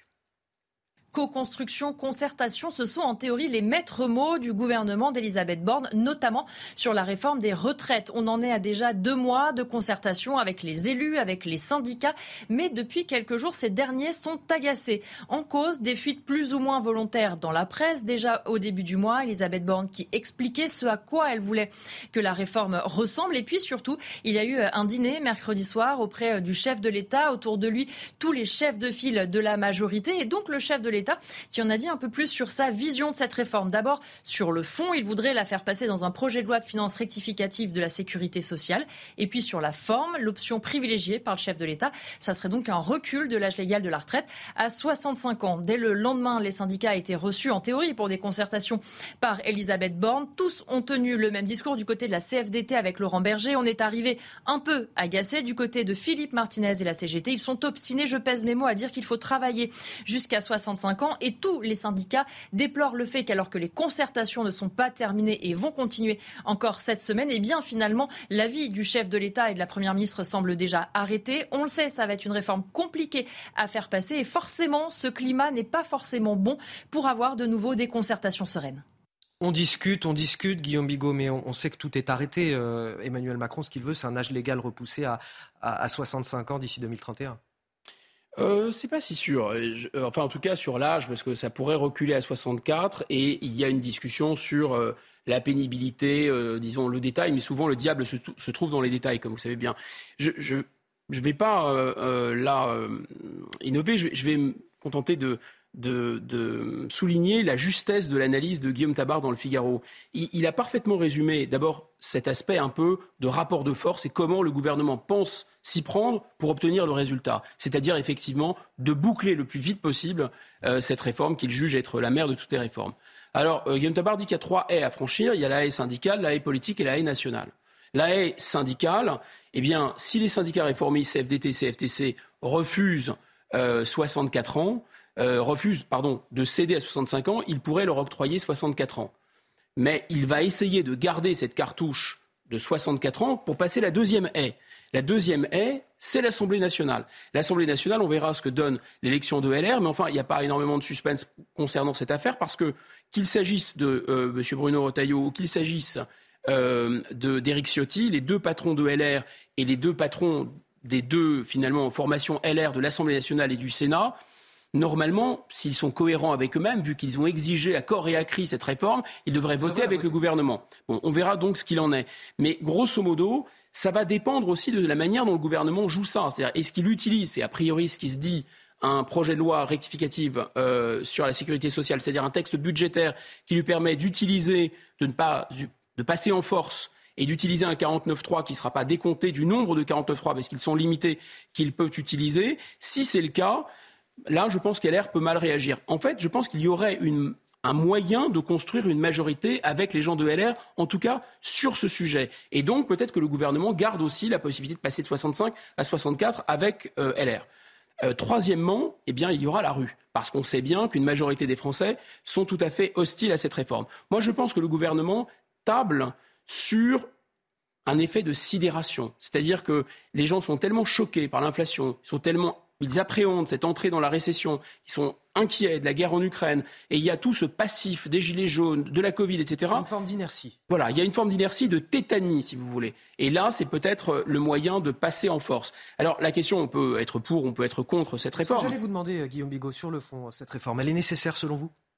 Je, plutôt que de répondre par oui ou par non, euh, je, préfère laisser les téléspectateurs et les auditeurs se forger leur propre opinion. Simplement, qu'est-ce qu'on nous dit? C'est quoi l'argument massu? Il y a premier argument d'autorité, les autres pays européens font pas ont 67 ans, 65 ans, 67 ans, même en Allemagne et dans les pays du Nord. Donc ça, c'est l'argument d'autorité. Si les autres le font, faisons-le les autres n'ont pas du tout le même taux de fécondité. Ils n'ont pas du tout le même déséquilibre démographique sur le long terme. Ils n'ont pas non plus le même système de retraite. Ils n'ont pas le même taux d'emploi des femmes.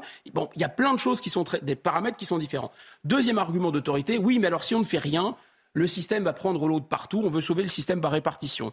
Et le gouvernement nous dit d'ici 2027-2028, il y aura jusqu'à 16 milliards de déficit. Ah bon, bon, monsieur, ma bonne dame, 16 milliards, tout ça a l'air apocalyptique. Sauf que, bah, écoutez, cette année, il y aura donc 15 milliards de contributions nettes à l'Union européenne. Là, on peut être pour, on peut être contre, mais enfin, grosso modo, la France a les moyens quand même de, de faire un chèque de 15 milliards, je dis bien 15 milliards nets, c'est-à-dire en déduction de ce que vient nous donner mmh. l'Union européenne, d'accord? 15 milliards. Donc on n'est pas à 15 milliards près, manifestement. Deuxièmement, les, intérêts de la dette, simplement. C'est 50 milliards d'euros par an. Ça va être 50 milliards d'euros par an cette année. On est déjà à 65 milliards. Mais apparemment, la France n'en est pas un milliard près, puisque le président Macron a donné un milliard à l'Afrique du Sud pour sortir du charbon. Donc on nous explique que 16 milliards potentiels en 2032, ça nécessiterait alerte rouge, il faut réformer. C'est bizarre. Deuxième argument qui est assez classique, dernier argument qui est assez classique, c'est le taux d'emploi des seniors. Parce que ça ne sert à rien d'augmenter l'âge de la retraite de le passer à 64 ou à 65 ans si en réalité les gens sont dans un système d'assurance chômage. Oui, sauf que c'est imposé par Bruxelles et ça fait partie des feuilles de route qu'on a données au gouvernement français pour revenir dans les clous. La contribution nette, oui. Les taux d'intérêt, oui, ça fait partie des règles du jeu, de la BCE, etc. En revanche, réformer les retraites et rallonger la durée, oui, parce que si vous passez à un système d'indemnisation chômage, surtout qu'il est fortement dégressif et de plus en plus dégressif, eh bien, ça coûtera moins aux finances publiques. Voilà ce dont il est question. J'ajoute pour terminer, il me semble quand même assez inique en France d'avoir une indexation des pensions de retraite sur l'inflation quand on refuse une indexation des salaires sur l'inflation. C'est assez inique. Et quand on sait, euh, d'après Opinionway, que 80% des retraités votent pour Emmanuel Macron, je pense que la boucle est bouclée. Guillaume Bigot, je voudrais vous faire euh, lire cette euh, citation de, François Bayrou au commissaire au plan dans, le journal du dimanche aujourd'hui. Nous n'avons pas collectivement fait l'effort de pédagogie nécessaire. On s'est borné depuis des décennies à opposer des opinions entre elles, mais on n'a pas donné à chacun des citoyens connaissance des faits comme s'ils n'étaient pas capables de comprendre. En fait, si cette réforme est si impopulaire, nous dit François Bayrou, c'est parce qu'on ne l'a pas comprise. Oui, je sais bien, on est un peu neuneux, il faut, faut vraiment bien nous expliquer. D'ailleurs, je, m'insurge vraiment euh, contre l'utilisation de ce terme pédagogie. Pédagogie vient du grec, ça veut dire vraiment euh, enseigner aux enfants. Voilà. Donc la pédagogie, c'est pour les enfants, c'est pour l'école, c'est pour l'éducation nationale. C'est très bien la pédagogie, mais pas dans une relation adulte de dirigeant à diriger dans une démocratie où la souveraineté appartient au peuple. Ce terme doit être prohibé, interdit. Donc si on n'a pas bien compris, je comprends, on n'est pas au niveau de M. Bayrou, évidemment ce qui, est, quand même fascinant, moi, je, faut admettre qu'il y a un problème déjà maintenant de déséquilibre démographique sur le système de retraite par répartition. Ce n'est pas faux. Qui est aussi dû d'ailleurs au taux d'emploi qui est insuffisant en France. Il faudrait davantage travailler en France pour rééquilibrer les choses. Mais surtout, vous savez, dans tout problème, il y a une façon de sortir par le haut et de sortir par le bas. Sortir par le bas, c'est diminuer les retraites, le montant des retraites, et ça personne ne le veut et c'est normal. Les, les retraités ne sont pas très riches, soit allonger la durée de cotisation. C'est ce qu'on propose. OK? Mais il y a une façon de sortir par le haut, ça serait de relancer euh, la natalité, la politique de natalité française que M. Hollande a abîmée. Alfred Sauville, l'un des plus grands démographes du XXe siècle, des Français, a bien expliqué qu'une politique de natalité dans un pays ne doit jamais être une politique sociale.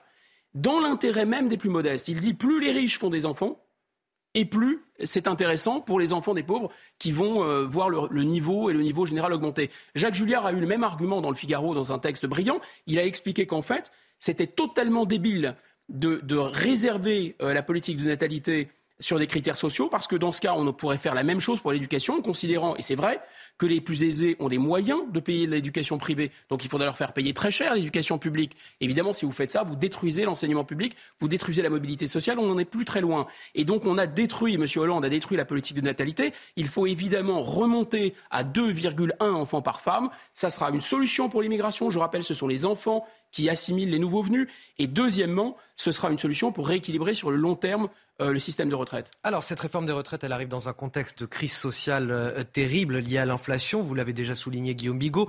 Combien de temps encore va durer la résilience des Français? Vous parliez, parliez tout à l'heure d'inertie, voire de tétanie. Euh, pourquoi je vous dis ça? Parce que depuis 35 ans, la grande pauvreté ne recule pas dans le pays. Elle s'est stabilisée. C'est le résultat d'une étude publiée cette semaine par l'Observatoire des inégalités. Les plus précaires sont autour de, de 5 millions environ, 4,8 Des personnes qui vivent avec moins de 940 euros par mois. Justement, nous sommes aller euh, à la rencontre des habitants d'Aubervilliers en Seine-Saint-Denis. Pourquoi? Parce que la Seine-Saint-Denis, c'est l'un des départements les plus pauvres de France et forcément, plus qu'ailleurs, l'inflation là-bas se fait terriblement ressentir. Ce reportage, il est signé Dorine Jornias avec le récit de Marine Sabourin. On en discute juste après.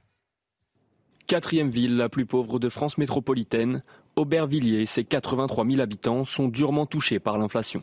On voit la différence quand on passe à la caisse. Euh, tout a augmenté. Donc euh, on continue à acheter, mais on réduit les quantités. Pour continuer de vivre décemment, à chacun sa méthode. Moi personnellement, je fais plusieurs magasins, je compare les prix avant de me décider. Je perds du temps, mais je fais les économies quand même. Quoi. Maintenant, je vais plus au supermarché, je, fais des récupérations de marché parce qu'ils jettent tout à la fin. Enfin ouais, euh, ça se ressent que je me suis habituée dans les pratiques de consommation. Plus d'un habitant sur quatre vit avec moins de 940 euros par mois à Aubervilliers. Alors pour joindre les deux bouts, certains cumulent plusieurs emplois. Là, je fais la plomberie, l'électricité bâtiment. Je travaille aussi au marché. Les, les week-ends, je travaille au marché. C'est juste pour, euh, pour arriver à payer mon loyer, faire mes courses. Une situation qui n'est pas prête de s'améliorer. D'après l'Union européenne, l'inflation dans la zone euro devrait atteindre 6,1% l'année prochaine, contre 4% initialement escompté.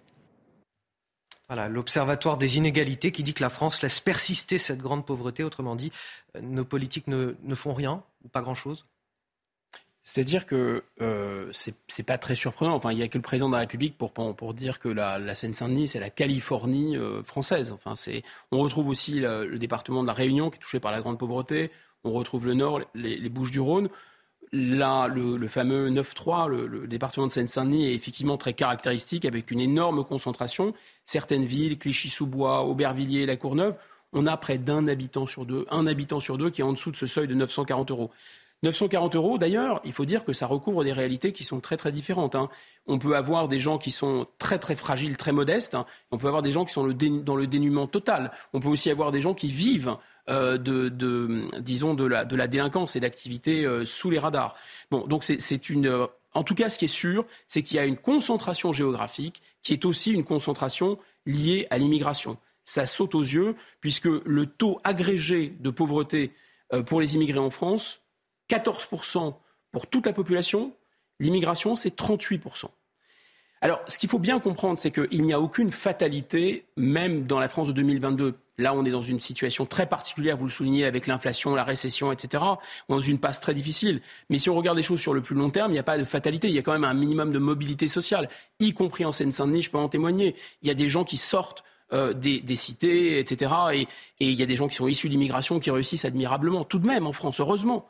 Le problème, c'est le phénomène du tonneau des Danaïdes. C'est-à-dire qu'alors même que vous avez des gens qui arrivent à s'élever socialement et que on va dire, le niveau de pauvreté va, un peu sécréter ou se tasser, vous allez immédiatement réouvrir les vannes et faire rentrer 500 000 personnes, dont une grosse partie d'entre eux va rejoindre la cohorte de cette pauvreté. Je ne sais pas si c'est une bonne idée pour un pays de faire rentrer des gens qui vont commencer, en tout cas, par, au moins pour la première génération, paraître très pauvre. Est-ce qu'on n'a pas suffisamment de pauvres? Je pense que la question mérite d'être posée sous un angle économique.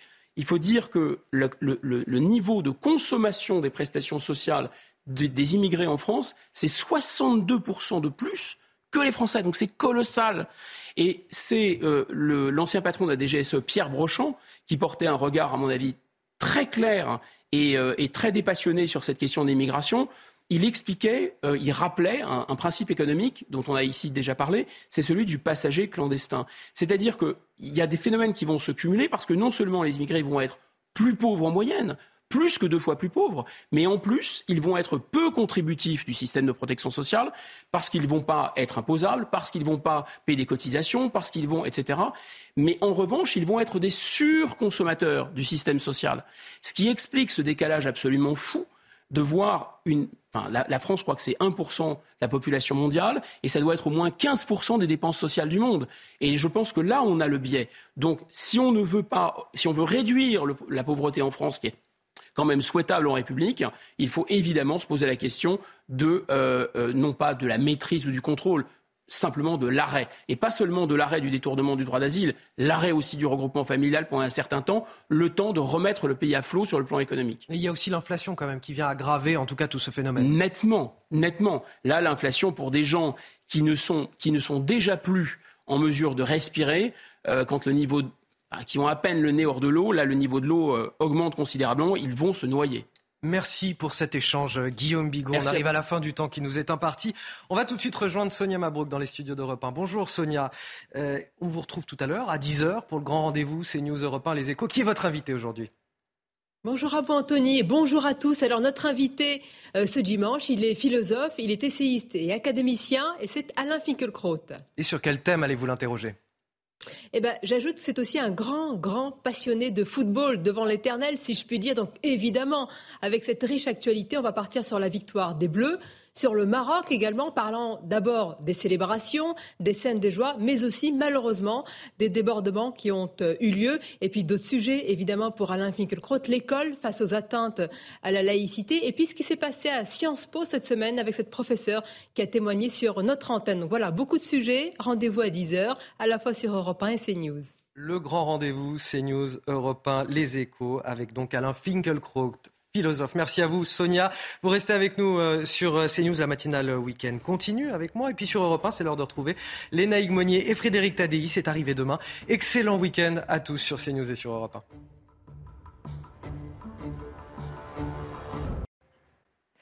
Attention au froid vif ce matin et aux brouillards qui peuvent être encore givrants sur la moitié nord, région Grand Est, bassin parisien, Val de Saône. Et puis également prudence avec ces petites chutes de neige qui tombent spécialement sur la côte d'Opale toute la journée, qui peuvent blanchir les sols. Sur le sud, c'est l'amélioration. Sur tous les reliefs, le soleil revient. Attention, risque d'avalanche quand même sur les Alpes. Mistral en Méditerranée et un vent d'ouest tempétueux sur la Corse. Au cours de l'après-midi, le soleil s'impose quasiment partout. On a encore de la neige, par contre, sur les côtes de la, Manche et de la mer du Nord. Elles peuvent s'étaler, ces chutes de neige, progressivement en soirée sur une grande partie euh, du nord-ouest et pourront peut-être euh, tenir. Toujours du vent en Méditerranée et quelques averses de neige à partir de 1000 mètres sur les Pyrénées. Les températures sont extrêmement basses pour la saison euh, ce matin. Les gelées sont généralisées. On a eu jusqu'à moins 2 à Paris ce matin, moins 8 du côté de Rodez et moins 1 à Brest. Au cours de l'après-midi, on se situe 5 degrés en dessous des moyennes de saison. Cela fait quasiment deux ans qu'on n'a pas une journée aussi froide en France. À peine 2 degrés prévus à Paris, 1 degré à Strasbourg, 7 pour Bayonne, un maximum de 15 à Bastia. C'était votre météo avec Switch, votre opérateur mobile, fournisseur et producteur d'électricité. L'énergie est notre avenir, économisons-la. Plus d'informations sur chez switch.fr. Quasiment 9h dans la matinale week-end. On est ravis de vous accueillir. Bon réveil à tous. On est ensemble jusqu'à 10h pour de l'info, de l'analyse, des débats. J'ai la chance d'avoir à mes côtés Benjamin Morel, maître de conférence en droit public. Bonjour. Bonjour à vous. J'ai toujours Guillaume Bigot qui m'accompagne également, politologue. Rebonjour Bonjour. à vous également. Et Guillaume Filleul. Guillaume Filleul qui nous porte chance décidément quand il est dans cette matinale week-end puisque on a gagné hier soir. Le combat a été rude. C'est à la une de votre journal. Mais les Bleus ont fait l'exploit, celui de se qualifier pour la demi-finale de la Coupe du Monde de football au ils ont battu l'Angleterre hier soir 2 buts à 1. Non sans mal, mais qu'importe. Désormais, on avance. Et une question se pose. Faut-il craindre le Maroc mercredi prochain? C'est pour euh, cela qu'on a Guillaume Fiol sur le plateau. C'est pour répondre à cette question. Ce matin, on s'interroge aussi sur l'impuissance de notre système judiciaire face aux, délinquants multirécidivistes. Comment expliquer autrement ce drame à, à Beson, dans le Val d'Oise? Un octogénaire tué, passé à tabac par deux individus ultra-violents dans la cave de son immeuble. Deux suspects connus de la justice et interpellés des dizaines de fois par les forces de l'ordre. Dans notre reportage, vous entendrez l'écœurement des voisins de la victime, mais également des policiers. Et puis enfin les grèves qui se multiplient pour la hausse des salaires, EDF, Total, la SNCF et désormais les laboratoires Sanofi alors même que l'on traverse une pénurie de médicaments. Pour les syndicats grévistes, la fin justifie-t-elle les moyens? C'est la question qui vous sera posée sur ce plateau.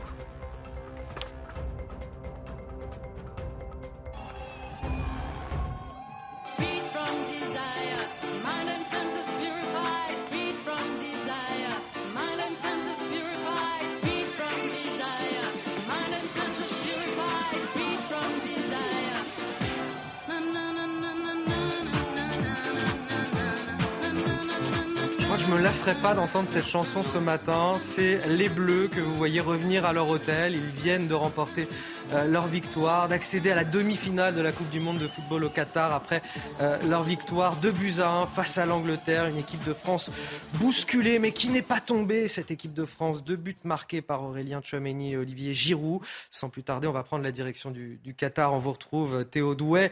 Euh, Théo, les Bleus qui ont fait l'exploit, mais cela n'a pas été sans difficulté.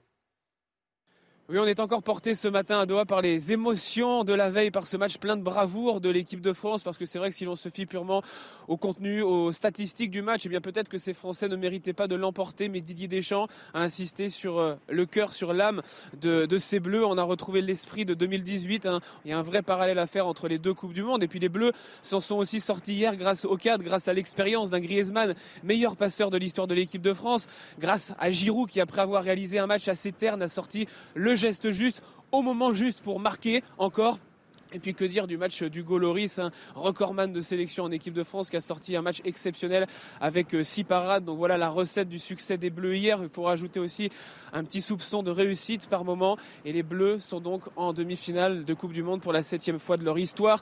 Aujourd'hui, l'accent il est mis sur la récupération. Hein. L'équipe de France est rentrée très tard à son hôtel hier, donc petit réveil musculaire à la carte. Ce matin, décrassage dans l'après-midi. Et puis pour les remplaçants, ce sera une petite euh, opposition. Hein. C'est la tradition pour les lendemains de match et préparation de la demi-finale face au Maroc. Elle démarrera euh, vraiment demain. Plus que deux étapes, c'est la réaction d'Emmanuel Macron sur euh, Twitter qui a posté une photo de l'équipe de France qui exulte sur le terrain. Deux étapes pour euh, ramener la coupe à la maison, comme on dit Guillaume Filleul. Si les Bleus l'emportent, ce sera évidemment Emmanuel Macron le seul président en exercice à avoir assisté à deux victoires de Coupe du Monde. Mais bon, Guillaume, on va pas mettre la charrue avant les bœufs. On a ce match mercredi soir, la France face au Maroc pour la demi-finale. Et bon, ça va pas être de la tarte quand même. Non, effectivement, deux étapes. Et la première, donc, mercredi soir contre le Maroc une équipe du Maroc qui est un peu l'invité euh, surprise hein, de ces demi-finales. Personne, ou en tout cas pas grand monde, l'attendait euh, à ce niveau. Mais le Maroc n'a pas volé sa place et les Bleus vont devoir euh, se méfier d'une formation marocaine qui n'en finit plus de surprendre. Ça a commencé lors de la phase de groupe puisqu'elle a, terminé en tête d'un groupe composé de la Croatie, qui est également présente en, demi-finale, de la Belgique et du Canada, avec des victoires face aux Belges et au Canada. Le Maroc a ensuite éliminé l'Espagne en huitième de finale et donc le Portugal hier pour devenir le premier pays africain à se qualifier pour une demi-finale de Coupe du Monde. Ils ont également la meilleure défense de la, de la compétition avec seulement un seul but encaissé et encore, c'était un but contre son camp. Et cette solidité, hein, ils le doivent euh, notamment à leur gardien Yacine Bounou, euh, ce qui fait que Didier Deschamps se montre très prudent et lui qui a vanté les mérites des Marocains, il a, déclaré, je cite, ils méritent d'être là, ils auront comme nous l'opportunité de jouer leur place en finale. C'est leur mérite et personne ne peut leur enlever. En tout cas, tout ça, ça promet une très belle demi-finale mercredi soir devant Emmanuel Macron, puisque comme il y a quatre ans en Russie, le président de la République fera le déplacement au Qatar pour assister à cette rencontre et on leur souhaite évidemment la victoire. Merci euh, Guillaume Filleul. Euh, victoire également, vous le disiez, du Maroc face au Portugal un petit peu plus tôt dans la soirée. Et dès la fin du match, il y a eu euh, des tensions sur les Champs-Élysées, malgré le dispositif policier, des tensions qui se sont poursuivies jusqu'au milieu de la nuit. La préfecture de police parle d'au moins 74 interpellations sur le secteur. Des affrontements avec les forces de l'ordre ont, éclaté aussi ailleurs en France. On y reviendra longuement dans le journal de 9h30 avec Amaury Bucco du service police-justice de CNews. On en vient à présent à ce drame, la mort d'un homme de 88 ans sauvagement agressé, passé à tabac à Beson dans le Val d'Oise. Les faits se sont déroulés dans la cave de son immeuble. Les suspects sont deux frères, des voisins de la victime, au profil judiciaire accablant. L'un d'eux, euh, décrit comme ultra-violent, a fini par passer aux aveux. Et cela nous interroge évidemment ce matin, encore une fois, j'ai envie de dire, euh, sur l'efficacité de notre justice en France. L'octogénaire est décédé ce week-end à l'hôpital, quatre jours après l'agression. Le voisinage est évidemment sous le choc. Regardez ce reportage de Kinson et Laura Lestrade avec le récit de Marine Sabourin. Dans cette résidence, l'émotion est forte. Un octogénaire a succombé à ses blessures après avoir été roué de coups par deux de ses voisins. Les habitants n'arrivent pas à réaliser. Je suis ému, ça me choque. C'était un monsieur très gentil. C'est un gentil monsieur qui habitait là aussi depuis des années, qui a élevé ses enfants ici, qui est je comprends pas, je suis sur le, derrière. Deux frères ont rapidement été suspectés. Après une perquisition dans leur appartement, le sang de la victime est retrouvé sur une paire de baskets. Les deux hommes sont très défavorablement connus des services de police, notamment pour des faits de violence, trafic de drogue et d'armes ou encore séquestration. Pour ma part, c'est des personnes que j'ai déjà interpellées euh, facilement une cinquantaine de fois. Tout le temps, euh, ça finissait au sol en bagarre, euh, c'était des menaces de mort. Je les ai déjà vus se taper la tête contre, euh, contre les murs euh, pour ensuite porter plainte contre nous en disant qu'on les avait frappés. C'était des personnes qui ont recommencé, qui ont récidivé. je suis désolé pour ce qui est arrivé. Il y a une faille dans le système. Il y a une faille. Elle vient pas de nous. L'un des deux frères a été hospitalisé d'office après une expertise psychiatrique. Le second, âgé de 30 ans, a avoué les faits et a été placé en détention provisoire.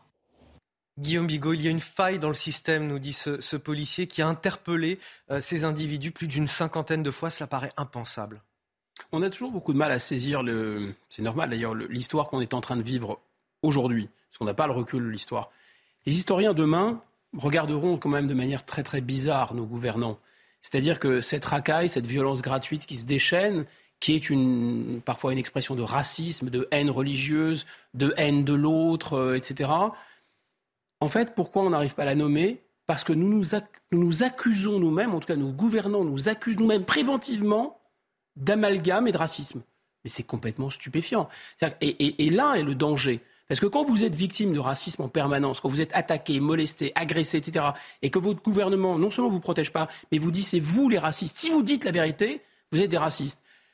C'est stupéfiant. Moi, je pense que le véritable amalgame, c'est pas du tout, pas du tout celui qu'on imagine, celui que nos gouvernants imaginent en pensant que les Français sont bêtement racistes. C'est l'amalgame qu'il peut y avoir et qui est insupportable entre ces gens qui n'ont rien à faire en France et euh, la, une grande partie, si ce n'est l'écrasante majorité, euh, de, des populations issues d'immigration, françaises ou pas d'ailleurs, qui ne se comportent pas de cette façon. C'est ça, c'est l'amalgame là qui est un, un, pour eux, c'est insupportable d'être amalgamé ou de pouvoir être confondu avec, euh, avec eux. Mais ce déni du gouvernement, alors ça nous renvoie au laxisme euh, judiciaire, ça nous renvoie au code de procédure pénale qui a été démantibulé, ça nous renvoie au manque de places de prison, à toutes sortes de mécanismes. J'entends que sur le profil de ces individus, il va falloir peut-être attendre plus d'informations exactement pour oh, savoir ce qu'il en Vous savez, Hichem K, voilà, Mohamed K, donc il y en a un qui va en psychiatrie déjà, donc apparemment il n'a pas l'air d'avoir toute sa tête, et d'ailleurs il s'est tapé la tête contre les murs pour éviter qu'on l'incarcère, ce qu'on a entendu.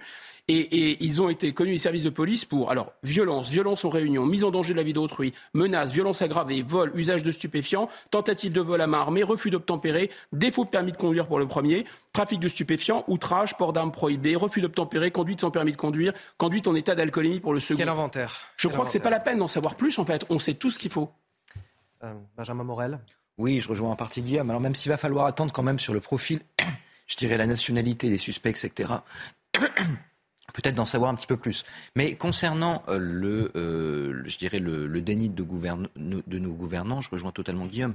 C'est également un déni sur aujourd'hui le fonctionnement de la justice, parce que grosso modo, quand la justice fonctionne mal, il y a trois façons de faire. Soit vous considérez que c'est un problème lié au code pénal et qu'il faut aggraver les peines. On le fait depuis 20 ans. Mais la réalité, c'est que les peines ne sont pas exécutées. Soit vous considérez que, eh bien, si le code pénal ne fonctionne pas, c'est parce qu'il faut changer la loi, parce qu'il y a tel ou tel élément juridique qui serait à revoir. On le fait également depuis des années. Alors on peut en effet simplifier le code de procédure pénale, mais le problème n'est pas d'abord là. Le problème, et on y revient, c'est un problème de moyens. Là, ces, gens, il aurait fallu les mettre hors d'état de nuire bien plus tôt. S'impliquer quoi? S'impliquer des juges pour rapidement les juger. S'impliquer des places de prison pour éventuellement les isoler. C'est impliqué, puisque visiblement on a des cas psychiatriques, d'avoir une psychiatrie qui soit en, en capacité de gérer ces, personnages.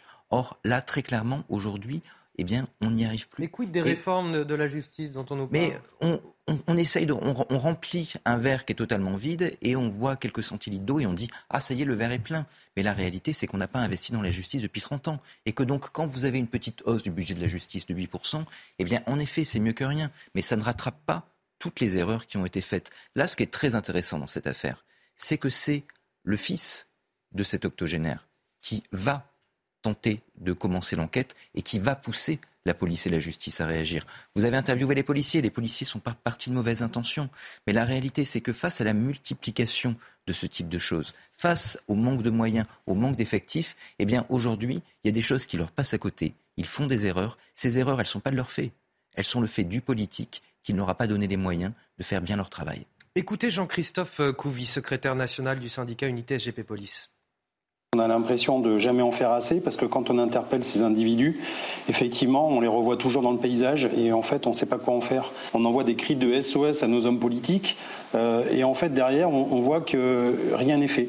Et on ne sait pas quoi faire de ces fauves parce que c'est des fauves, c'est des gens qui vivent en marge de la société, c'est des gens qui sont gavés de stupes. Hein. Euh, faut, voilà, depuis tout petit, ils fument du cannabis, ils prennent de la drogue. Euh, la drogue, c'est, ben, on le voit, l'entrée dans la schizophrénie, pardon, c'est l'isolement, c'est des réactions violentes. Quand on enlève des lits dans les hôpitaux psychiatrique et qu'on relâche des gens parce qu'on peut pas justement euh, pour gagner des lits en fait. C'est ça le service public aujourd'hui. C'est qu'en fait on est on est à poil. Désolé de le dire mais c'est ça. Et donc du coup on est obligé de, bah, de, faire avec ce qu'on a de faire du bricolage. Et nous les policiers bah, on voit ça au quotidien. Guillaume Bigot. Oui, je, pense que l'histoire de savoir quelle est leur nationalité, même s'ils sont français, enfin, ils n'ont de français que les papiers. En fait, c'est une, une nationalité absolument formelle. Euh, voilà, enfin, je pense qu'il est temps de, maintenant d'ouvrir les yeux sur cette réalité. Euh, deuxièmement, Bien sûr qu'il y a un problème de moyens. Il n'y a pas assez de greffiers, il n'y a pas assez de juges et il n'y a surtout pas assez de places de prison. Tout le monde sait ça. Et en psychiatrie, absolument, et en psychiatrie. Ce qui est sûr, en tout cas, et certain, c'est qu'il y a en parallèle de ces mécanismes-là, en parallèle, une volonté, avec des instructions qui sont envoyées euh, aux juges, c'est la politique pénale du ministère de la Justice, réitérée. Ça a commencé même avec Sarkozy sur vraiment faire en sorte que les droits de la défense soient plus importants, etc. Supprimer la double peine, l'avocat euh, qui est présent en garde à vue, etc. Donc toujours aller dans le sens des, criminels, des violents, des brutes, si vous voulez. Plus il y a de brutalité et plus l'État pond des normes pour euh, finalement euh, si vous voulez, ne, pas se défendre. En fait, il y a une montée de la, de la violence d'un côté, et de l'autre côté, il y a une volonté de ne plus incarcérer. C'est explicite. Ce sont des circulaires qui sont envoyés au, parquet en disant privilégier d'autres peines que l'incarcération. Un dernier, un dernier mot. Oui, non, Guillaume a tout à fait raison, mais il y a deux non-dits derrière. C'est-à-dire qu'il y a le non-dit des moyens, c'est-à-dire on privilégie l'absence d'incarcération, parce qu'en on n'a pas les places. Et il n'y a pas que ça, il y a également le non-dit européen que remettent pas en cause les gouvernants. Parce que, en réalité, beaucoup de ce qu'on appelle le droit au procès nous vient de la CEDH. et donc, parce qu'on a. Les mêmes qui veulent de l'immigration, les mêmes qui veulent amodier le code pénal, veulent aussi construire l'Europe. Puisque l'Europe est une idéologie 68 arde, où il n'y a plus de frontières et où tout le monde vit dans un monde de bisounours. On, est bien d'accord, Guillaume. Donc, le fait de ne pas vouloir remettre en cause l'Europe fait que, de toute façon, sur le sujet de l'immigration, on rester dans une logique. Alors, on est d'accord. On passe à la suite, encore une grève pour les salaires. Ça se passe du côté des laboratoires Sanofi. Un mouvement inédit alors qu'on est en pleine pénurie de médicaments en ce moment. Depuis le 14 novembre, ils sont près de 2000 travailleurs à réclamer des augmentations et une meilleure condition de travail. Résultat, depuis lors, eh les sites de production tournent au ralenti. Le reportage Stéphanie Rouquier, c'est à Sisteron, dans les Alpes de Haute-Provence.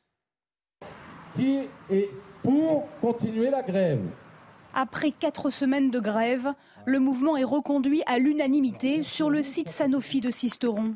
Le syndicat, depuis le début, il demande des, augmentations collectives à minima à la hauteur de l'inflation aujourd'hui qu'il peut y avoir en France. Il faut savoir quand même que notre PDG s'est octroyé lui-même 52% d'augmentation et il ose proposer 4% d'augmentation à ses salariés. 15 des 28 sites français du géant pharmaceutique sont en grève. Les lignes de production tournent au ralenti les livraisons partent au compte-gouttes. Ce mouvement social accentue les difficultés d'approvisionnement de certains médicaments. Mais pour les syndicats, Seule la direction est responsable. Les pénuries, elles sont dues, il faut savoir, en France notamment, on a la sécurité sociale.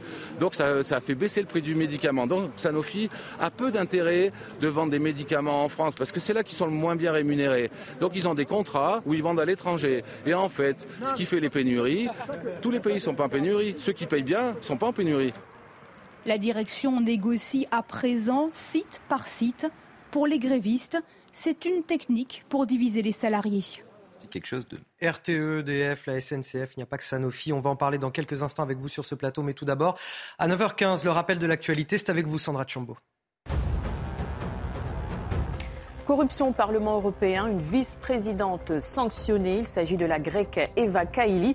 Elle s'est vue retirer provisoirement les tâches déléguées par la présidente Roberta Metsola. L'eurodéputé est visé par une enquête belge sur des soupçons de corruption impliquant le Qatar. Réforme des retraites, François Bayrou réclame un débat ouvert. Le haut-commissaire au plan et patron du Modem évoque un manque d'efforts de pédagogie collectif. Dans le JDD, il déclare On n'a pas donné à chacun des citoyens connaissance des faits, comme s'ils n'étaient pas capable de comprendre.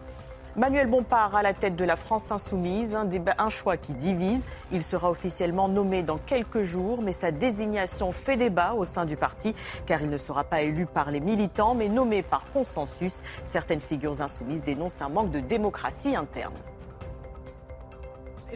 Pour les hausses de salaire chez EDF, euh, e Total, la SNCF et désormais euh, Sanofi, euh, ça génère de, des pénuries de, médicaments notamment, euh, des pénuries d'essence quand il s'agit de Total, en tout cas euh, des dérangements pour beaucoup de Français, pour la plupart des Français quand cela se produit. Est-ce que la fin justifie les moyens pour les syndicats grévistes? Est-ce que euh, leurs demandes sont légitimes d'une part? Et est-ce qu'ils ne se radicalisent pas aussi un petit peu d'autre part? Bah écoutez, aujourd'hui, vous avez une inflation, une inflation qui, est, qui est gigantesque et vous avez des salaires qui ne suivent pas. Donc, est-ce que leurs revendications sont légitimes? Sur le fond, oui. Après, dès le moment où vous n'avez pas d'intérêt national, où vous n'avez pas de vision globale, y compris du, combat syndical, dès le moment où chacun défend sa petite pomme, eh bien, quand vous avez une capacité de blocage, quand vous avez la capacité de rentrer dans un bras de fer, vous le faites. Le problème des syndicats, c'est qu'aujourd'hui, ils sont trop fragiles, trop féodalisés par section, etc., pour rentrer dans un combat national.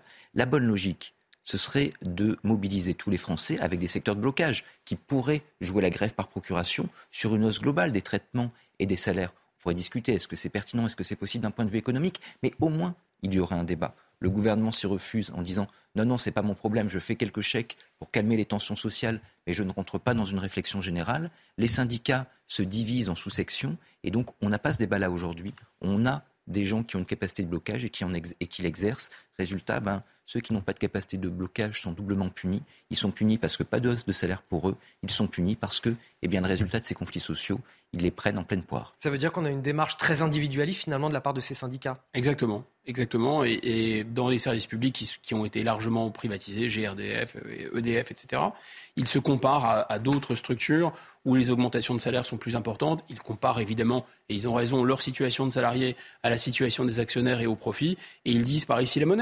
Mais est-ce qu'on peut le leur reprocher? Non. Ce qu'on peut dire, c'est qu'effectivement, il y a une situation qui est macroéconomique ou qui est même quasiment géopolitique, avec le prix de la liberté, le déclenchement de l'inflation, et d'ailleurs les erreurs qui ont été commises sur le, nucléaire, qui, aboutissent à cette inflation euh, qui a une cause énergétique et qui met tout le monde à plat, euh, l'ensemble du pays à plat. Donc il y a quelque chose d'un peu égoïste, effectivement, de la part de ces actionnaires, mais aussi de la part de ces gréviste de, dire par ici la monnaie alors que le pays dans son ensemble est bloqué. Parce que finalement, moi je ne suis pas contre qu'il y ait euh, des augmentations de salaire, pas du tout. Il y a même un rattrapage à avoir.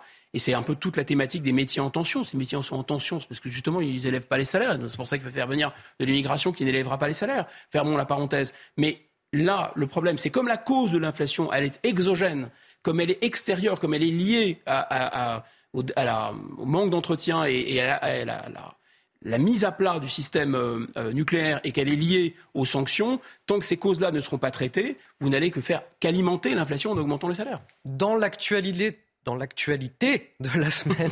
Ils veulent faire interdire la chasse le week-end, les jours fériés, mais aussi pendant les vacances. Les députés écologistes ont, déposé une proposition de loi en ce sens à l'Assemblée nationale cette semaine. Un texte, disons-le, qui revient quasiment à interdire la chasse, puisque bah, les chasseurs travaillent eux aussi la semaine, forcément.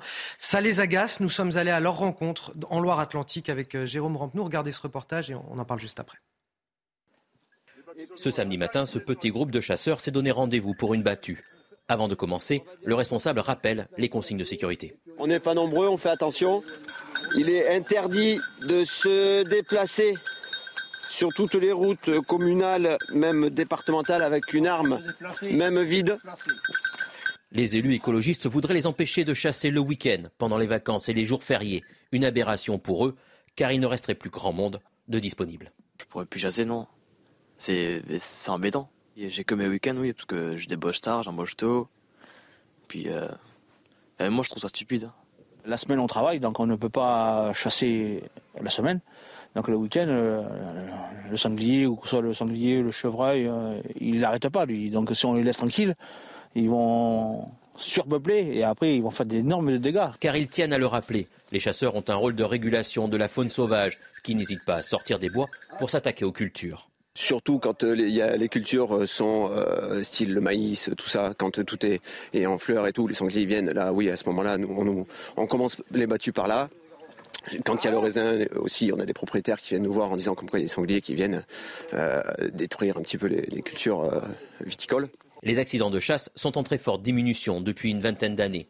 Moins de 200 recensés en 2022, avec 8 décès, souvent dus à des manquements aux règles de sécurité. Alors, est-ce qu'il faut entendre euh, les craintes exprimées par les, promeneurs ou alors il s'agit d'un texte de bobo, écolo, urbain, déconnecté qui ne supporterait pas la moindre entrave lorsqu'il s'agit de se promener à la campagne le week-end? On va dire comme ça. c'est facile Je, je, blague, alors, blague, effectivement, euh, dans ma question transparaissait un avis. Non, non, pardon, pardon. Euh, en fait, en, fait, voulez vous titiller. mais vous avez raison, vous avez, vous avez bien fait. il y a encore trop d'accidents de chasse. Un accident de chasse, c'est de toute façon inacceptable, etc., etc. On pourrait imaginer quand même d'autres moyens que l'un l'interdiction de la chasse, qui est une passion euh, pour euh, plus d'un million de personnes en France, qui est un des derniers lieux de brassage social, qui est en plus une tradition. ça a été rappelé dans le reportage, qui permet de réguler aussi la faune, faune sauvage en France, parce que ces bobos, en effet, c'est quand même une demande de bobos qui, ne vivent pas dans la nature, qui ne connaissent pas la nature, qui auraient, à mon avis, au maximum une semaine de, de survie si on les mettait en forêt, contrairement aux chasseurs. Donc c'est vrai que c'était un discours de gens qui fantasment la nature, qui ne la connaissent pas. Ça, c'est vrai. Ensuite, les mêmes qui nous réclament, qui réclament de protéger les Indiens d'Amazonie, enfin peut-être leur dire que les Indiens d'Amazonie, chassent en fait, hein, au cas où, au passage. Mais les traditions en Amazonie, ça va, les traditions en France, ça ne va pas. Bon, on très bien pourquoi.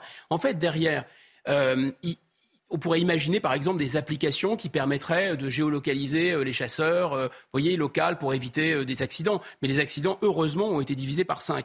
Au fond du fond, qu'est-ce qu'il y a? C'est ce qu'on appelle l'antispécisme.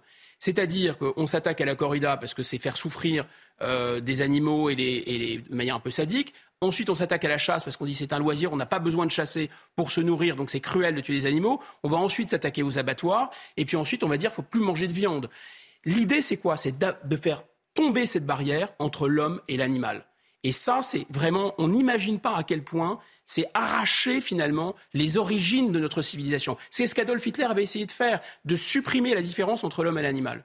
Il me manque de temps pour vous donner la parole. C'est pas grave. Pardon. Je suis navré, je suis navré mais on va, on va continuer à discuter pendant encore euh, une vingtaine de minutes. On a plein de sujets à aborder euh, ensemble. Restez avec nous juste après euh, la pause. On évoquera évidemment ces débordements à travers la France à l'issue de la victoire du Maroc face au Portugal. Le Maroc qui accède donc en demi-finale. Et malheureusement, comme bien souvent, quelques débordements observés à travers le pays. On y reviendra avec notre journaliste police-justice, Amaury Bucco.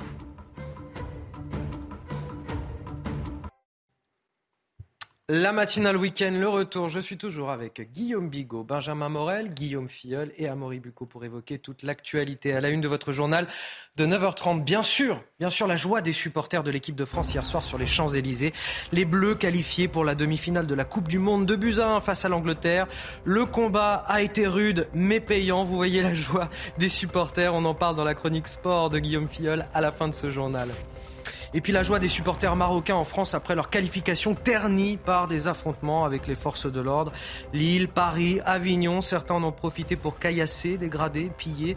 Vous verrez euh, les premières images dès le début de ce journal avec le décryptage d'Amory Bucco du service police-justice de CNews. C'est pour Emmanuel Macron la mère des réformes, probablement la loi la plus importante du quinquennat, celle pour laquelle il veut marquer de son empreinte la Ve République. J'ai nommé la réforme des retraites. Seulement voilà, c'est aussi le projet de loi le plus impopulaire de son mandat et à quelques jours de sa présentation, syndicats et opposition sont vent debout. Ils dénoncent un simulacre de concertation. La semaine s'annonce évidemment tendue pour l'exécutif. Mais on commence avec ces affrontements avec les forces de l'ordre, des jets de projectiles, du mobilier urbain saccagé et même un camion de marchandises assailli et dévalisé par des dizaines d'individus. De Lille à Avignon, en passant par les Champs-Élysées, la victoire du Maroc hier face au Portugal a généré des scènes de liesse et malheureusement aussi des débordements. On en parle avec vous, euh, Amaury Bocco, du service police-justice de CNews. Les incidents se sont parfois déroulés jusque tard dans la nuit. Oui, alors pour commencer par Paris, 1220 gendarmes et policiers étaient mobilisés sur la région parisienne, euh, notamment autour du secteur des Champs-Élysées, qui, est très prisé euh, des supporters et notamment des supporters marocains. Il y avait 20 000 personnes hier soir sur les Champs-Élysées. D'abord, l'ambiance a été euh, festive, hein, c'est ce qu'indique la préfecture de police de Paris, mais vers 22 heures, la situation a dégénéré. divers jets de projectiles et, et de tirs de mortier aussi ont été tirés en direction des policiers. 74 interpellations ont eu lieu. Les images euh, qui ont tourné hein, sur les réseaux sociaux montrent qu'il y a eu aussi d'autres débordements euh, ailleurs en France. Et alors là, la police indique euh, que, pareil, l'ambiance était plutôt festive, mais que des troubles à l'ordre public éclataient, au cours duquel les policiers essuyaient des jets de projectiles et des tirs de moitié là encore. 69 interpellations réalisées en France. en dehors de la région parisienne et 33 policiers blessés. Et puis maintenant, hein, pour, les policiers, l'ordre public, le regard est tourné vers le prochain match qui aura lieu mercredi, entre la France et le Maroc. Et euh, des sources policières avec qui on s'était entretenu régulièrement nous disaient qu'en termes de sécurité publique, c'était un peu le pire scénario euh, envisagé pour cette Coupe du Monde.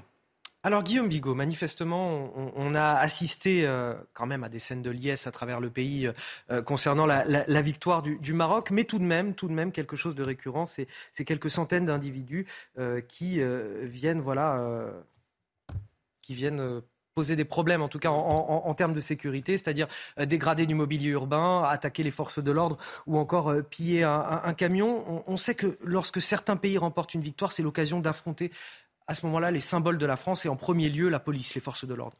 C'est pas rien, 33, 33 euh, policiers blessés. ce qui est totalement incompréhensible, c'est pourquoi finalement une victoire déclenche une réaction hostile.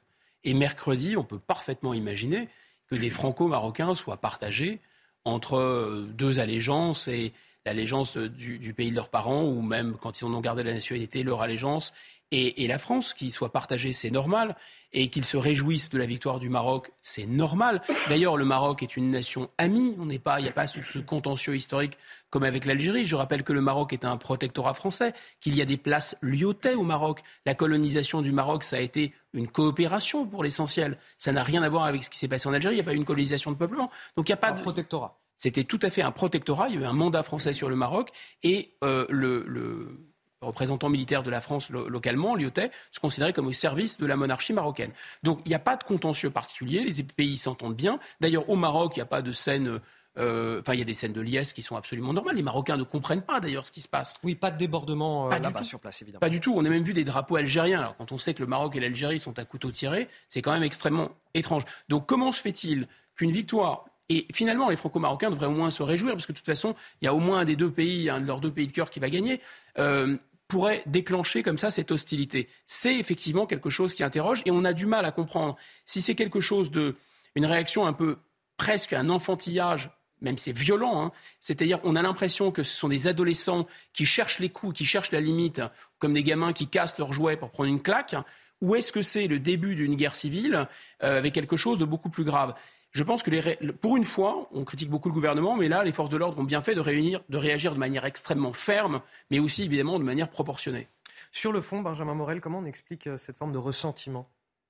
Bah, c'est quelque chose qui est, multifactoriel en réalité. C'est-à-dire qu'aujourd'hui, vous avez tout un discours, je dirais, à la fois de culpabilisation, également de victimisation, qui fait que, eh bien, vous avez ce discours qui, quelles que soient les communautés d'appartenance originelle, s'incruste dans une partie de la société. Ensuite, vous avez des situations qui sont également des situations objectives, c'est-à-dire des banlieues qui sont des banlieues en grande partie délaissées, même c'est là pour le coup pas qu'un problème de moyens, c'est un problème de tissu économique, de quartier hub, de volonté de ne pas forcément construire de la mixité scolaire, etc.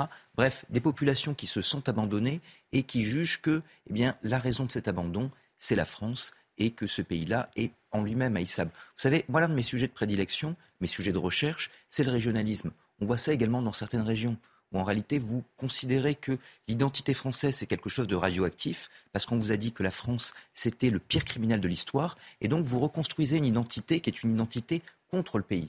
Et donc, il faut faire extrêmement attention, mais c'est quelque chose d'assez général qui ne touche pas que ces communautés-là. Ensuite, sur les violences, il y a deux phénomènes à analyser.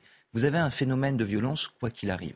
C'est-à-dire, vous avez aujourd'hui des parties de la société, vous avez des groupes qui considèrent que tout est bon pour enclencher une épreuve de violence. On va avoir des scènes à peu près similaires lors des fêtes de fin d'année, notamment au Nouvel An. Donc là, très clairement, ça ne dépend pas tellement des équipes, mais plus vous avez de mobilisations importantes, et évidemment avec un France-Maroc, vous avez des mobilisations importantes, plus d'un point de vue opportuniste, c'est l'occasion de piller, c'est l'occasion de casser. L'autre élément, c'est le fait que vous avez également des entrepreneurs identitaires, des gens qui vont considérer dans ce type de situation que, eh bien, puisque le drapeau marocain est brandi bien haut, eh bien, c'est l'occasion de rappeler à ceux qui le brandissent, attendez, vous êtes marocain. Et si vous êtes marocain, on rejoint ma réflexion initiale, vous êtes contre la France. Et donc, ce faisant, en faisant passer ce logiciel-là, en trouvant quelques personnes alcoolisées pour le porter avec eux, eh bien, ils peuvent faire beaucoup de dégâts. Guillaume Bigot, la, machine à intégrer républicaine, elle ne fonctionne plus en France? Mais non, on l'a démontée. On l'a consciencieusement démontée. Euh, Parce qu'on rappelle que la plupart euh, de ceux qui euh, causent des dégradations, qui sont responsables de ces débordements, on a quand même une forte présomption de, leur nationalité française, en tout cas même s'ils sont d'origine marocaine. Oui, mais enfin, en, démantibulant la politique de natalité, en démantibulant une école fondée sur la sélection et la méritocratie républicaine, et en démantibulant ensuite le discours, euh, un discours de, fierté collective et de fierté euh, d'identité française, en, oubliant que la République, elle n'est pas République, elle est République française, que l'arbre, d'une certaine façon, a une sève, a des racines. euh, on a fait tout ce qu'il fallait pour euh, qu'il n'y ait pas d'assimilation. Si les Français se considèrent eux-mêmes, enfin pas les Français, mais probablement leurs dirigeants comme des Américains de seconde zone ou comme, euh, bon, peut-être, ils ont peut-être l'espoir de devenir un jour des Européens, c'est-à-dire des gens qui auraient une place dans l'histoire et qui auraient, disons, une, une, fierté collective. On ne peut pas demander à des gens qui viennent de l'étranger de s'assimiler. Alors, une partie de ce qu'a dit Benjamin Morel, j'y souscris. On voit la même chose dans les régions. Il n'y a plus de fierté collective nationale française et donc, euh, les régions eh bien, reprennent leurs droits. Il faut bien que les gens aient une identité et euh, appartiennent à un groupe. C'est un besoin très primordial finalement, territoire, identité, groupe. Et pour les étrangers, par contre, ce qu'on voit, c'est qu'il n'y a pas du tout 33 blessés avec des régions qui se soulèvent. Et beaucoup de régions en France aimeraient avoir bénéficié. Pardon? La Corse. Euh, la Corse est très particulière, très très très très spécifique, avec un terrorisme très spécifique. Mais enfin, il n'y a pas non plus, on n'a jamais vu euh, le, les Corses détruire, euh, les manifs attaquer. Euh, la manif colonna, ça commence. Mais surtout, surtout, le plus important, c'est qu'il y a les Corses et les autres régions en France aimeraient bénéficier des transferts sociaux qu'il y a eu dans les banlieues. Je voudrais qu'on ouvre sur la semaine euh, politique chargée qui s'annonce avec la mère des batailles pour le gouvernement, la réforme des retraites. Dernière ligne droite, dernière concertation avec les partenaires sociaux cette semaine, avant une présentation du projet de loi ce jeudi par Elisabeth Borne, la première euh, ministre. La loi la plus importante du quinquennat, nous dit-on, l'empreinte qu'Emmanuel Macron veut laisser sur la Ve République. Seulement voilà, les syndicats sont vent debout. Et pour cause, malgré des discussions qui sont menées depuis deux mois, le fond de la réforme semble bel et bien verrouillé par l'exécutif, c'est-à-dire une réforme de la retraite avec un âge légal repoussé à 65 ans d'ici 2031. C'est ce que nous explique Elodie Huchard du service politique de CNews.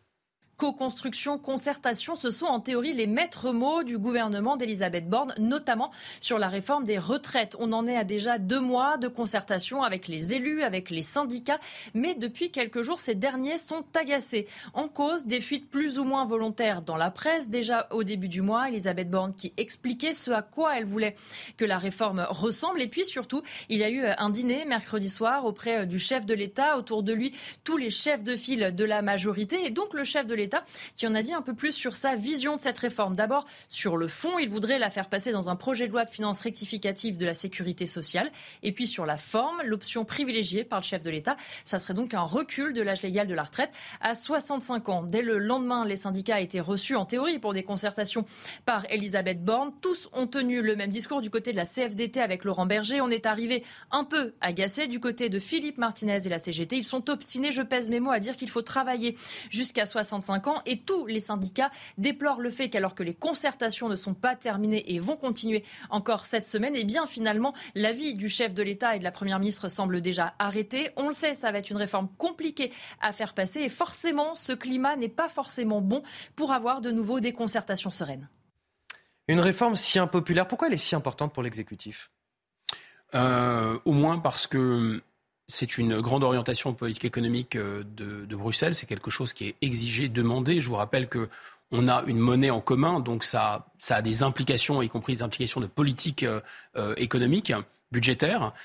Deuxièmement, c'est quelque chose qui est, je dirais, qui donne un, semblant de cap ou un semblant de stratégie au président de la République. Il faut s'interroger, d'ailleurs, c'est très étrange. On parlait du défaut d'assimilation, d'intégration parce que finalement, la nation française a beaucoup de mal à se projeter dans le futur. Quelle est la grande vision, quel est le grand projet pour la France dans les 30 ou 40 prochaines années? L'euthanasie, les retraites? Ah bah ça donne envie. C'est des projets d'avenir, en réalité. Donc vous voyez bien qu'il y a quelque chose qui est de l'ordre de... Euh, on se tourne en priorité. Je l'ai dit tout à l'heure, je le répète, c'est quand même étonnant. On refuse d'indexer le salaire sur l'inflation, mais on a indexé les retraites sur l'inflation. 80% des retraités votent pour M. Macron. C'est grand bien leur face, c'est pas le problème. Je veux dire simplement qu'il y a une, il y a une sorte de barycentre, il y a une sorte de pesanteur qui nous ramène vers le passé. Et donc, on a beaucoup de mal à projeter le pays vers l'avenir. Une solution par le haut du problème de, de, de difficile répartition, enfin, du maintien, de l'équilibre de notre système de retraite par répartition, la solution par le haut, ce serait de relancer la natalité. Voilà, ça, ça pourrait permettre de sauver le système euh, sur le long terme. Mais ce n'est pas ce qu'on veut faire. On a une solution vraiment de, repli, en fait. Benjamin Morel, elle n'est pas nécessaire, cette euh, réforme? Le déficit structurel du système de retraite est évalué à 30 milliards d'euros? Oui, alors, il va falloir être extrêmement prudent parce qu'il ne faut pas naturaliser l'économie. Grosso modo, euh, si jamais, d'abord, vous avez aujourd'hui des rapports, hein, notamment celui du Conseil d'orientation pour les retraites qui dit que ce n'est pas tout à fait urgent. Ensuite, de l'argent, on l'a vu lors de la crise Covid, eh bien, vous pouvez en trouver. La question, c'est ensuite comment est-ce que vous gérez le rapport dette, comment est-ce que vous envisagez l'endettement et comment est-ce que vous envisagez ensuite l'évolution de l'activité. Je suis absolument d'accord avec Guillaume. On peut relancer la natalité, on peut relancer également la production. Parce qu'aujourd'hui, ce qui produit de la valeur ajoutée, c'est l'industrie. Et donc, si vous avez une politique, énergétique et une politique économique qui permet d'avoir une croissance en termes de production, eh vous avez plus de fruits à répartir. Et donc, ce faisant, vous avez du travail à plus forte valeur ajoutée qui rapporte plus et donc des cotisations sociales qui vous permettent de financer les retraites. Vous voyez, ce n'est pas la seule solution. De l'autre côté, du point de vue dette, en effet, la dette est un problème. Mais la dette est un problème pourquoi? Parce que, en réalité, aujourd'hui, dans les règles de la BCE, eh bien, vous n'allez plus avoir de quantitative easing. Donc, qu'est-ce qu'on va faire? On va emprunter à des taux prohibitifs sur les marchés ce qu'on fait déjà. pour ce qu'on fait déjà pour rembourser un des dettes passées de la BCE et puis deux pour financer des politiques publiques qui normalement n'auraient pas justement pour but d'essuyer des, euh, des, déficits sociaux, mais bien plus d'investir dans l'avenir. Donc là, on est dans une idéologie. Il faut voir au niveau européen que aujourd'hui, Olaf Scholz est un peu sur un siège éjectable, tout bêtement parce que l'un de ses soutiens les plus fervents, le FDP, et fervent est, un peu ironique, eh bien dit, mais attendez, le monde a été élu pour réduire la dette publique, et là, depuis la crise Covid, on fait n'importe quoi. Donc on veut avoir quelques gages politiques. Donc du coup, comme le FDP fait les, les gros yeux à Olaf Scholz, Olaf Scholz fait les gros yeux à Ursula von der Leyen, qui fait les gros yeux à Paris. Et donc cette évolution globale de la politique européenne fait que, en effet, je suis d'accord avec Guillaume, on est poussé aujourd'hui à rapidement réformer les retraites, Ajoutez à ça un Emmanuel Macron qui promet ça depuis 2017 et qui se dit que ce serait quand même bien d'arriver à cocher cette case dans son quinquennat. Vous arrivez face à une réforme qui va passer de manière probablement extrêmement dure, extrêmement violente. Et si on en croit votre journaliste qui parle d'un PLFSS rectificatif, ça signifie une chose, c'est que le 49 alinéa 3, il est déjà acté. 9h44, c'est l'heure du rappel de l'actualité et c'est avec vous, Sandra Chambaud. Les lauréats du Nobel de la paix dénoncent la guerre folle de Poutine en Ukraine. Ils sont ukrainiens, russes et bélarusses et appellent à ne pas baisser les armes. Ils ont reçu leur prière à Oslo en Norvège. Incarcéré depuis juillet 2021, le militant Alès Beliatsky a été représenté par son épouse. Présidence des Républicains, coup d'envoi du second tour aujourd'hui. Éric Ciotti et Bruno Retailleau sont en lice. Le député des Alpes-Maritimes s'est imposé au premier tour avec 42% des voix contre 34% pour son adversaire. Le scrutin électronique prend fin à 18h. Les résultats seront connus dans la foulée. Le Maroc entre dans l'histoire du football. Euh, c'est le premier pays africain à atteindre le dernier carré d'un mondial. Hier, les Lions de l'Atlas se sont imposés 1-0 contre le Portugal. Youssef Nessiri a ouvert le score peu avant la mi-temps. Le Maroc rencontrera la France en demi-finale mercredi. On parlait de la réforme des retraites dans ce contexte de crise sociale terrible liée à l'inflation. Combien de temps va encore durer la, résilience des Français? Car depuis déjà 35 ans, la grande pauvreté ne recule plus dans le pays. Elle s'est stabilisée. C'est le résultat euh, d'une étude publiée cette semaine par l'Observatoire des inégalités. En France, les plus précaires sont au nombre de 5 millions environ, des personnes qui vivent avec euh, moins de 940 euh, euros par mois. Justement, on est allé à la rencontre des habitants euh, d'Aubervilliers en Seine-Saint-Denis. Pourquoi Aubervilliers? Parce que le département de Seine-Saint-Denis est l'un des plus pauvres de France et forcément plus qu'ailleurs. Là-bas, l'inflation se fait terriblement ressentir. Le reportage de Dorine Jarnias avec le récit de Quentin Gribel. Quatrième ville la plus pauvre de France métropolitaine, Aubervilliers et ses 83 000 habitants sont durement touchés par l'inflation. On voit la différence quand on passe à la caisse. Euh, tout a augmenté. Donc euh, on continue à acheter, mais on réduit les quantités. Pour continuer de vivre décemment, à chacun sa méthode. Moi personnellement, je fais plusieurs magasins, je compare les prix avant de me décider. Je perds du temps, mais je fais les économies quand même. Quoi. Maintenant, je vais plus au supermarché, je, je fais des récupérations de marché parce qu'ils jettent tout à la fin. Enfin ouais, euh, ça se ressent que je me suis habituée dans les pratiques de consommation. Plus d'un habitant sur quatre vit avec moins de 940 euros par mois à Aubervilliers. Alors pour joindre les deux bouts, certains cumulent plusieurs emplois.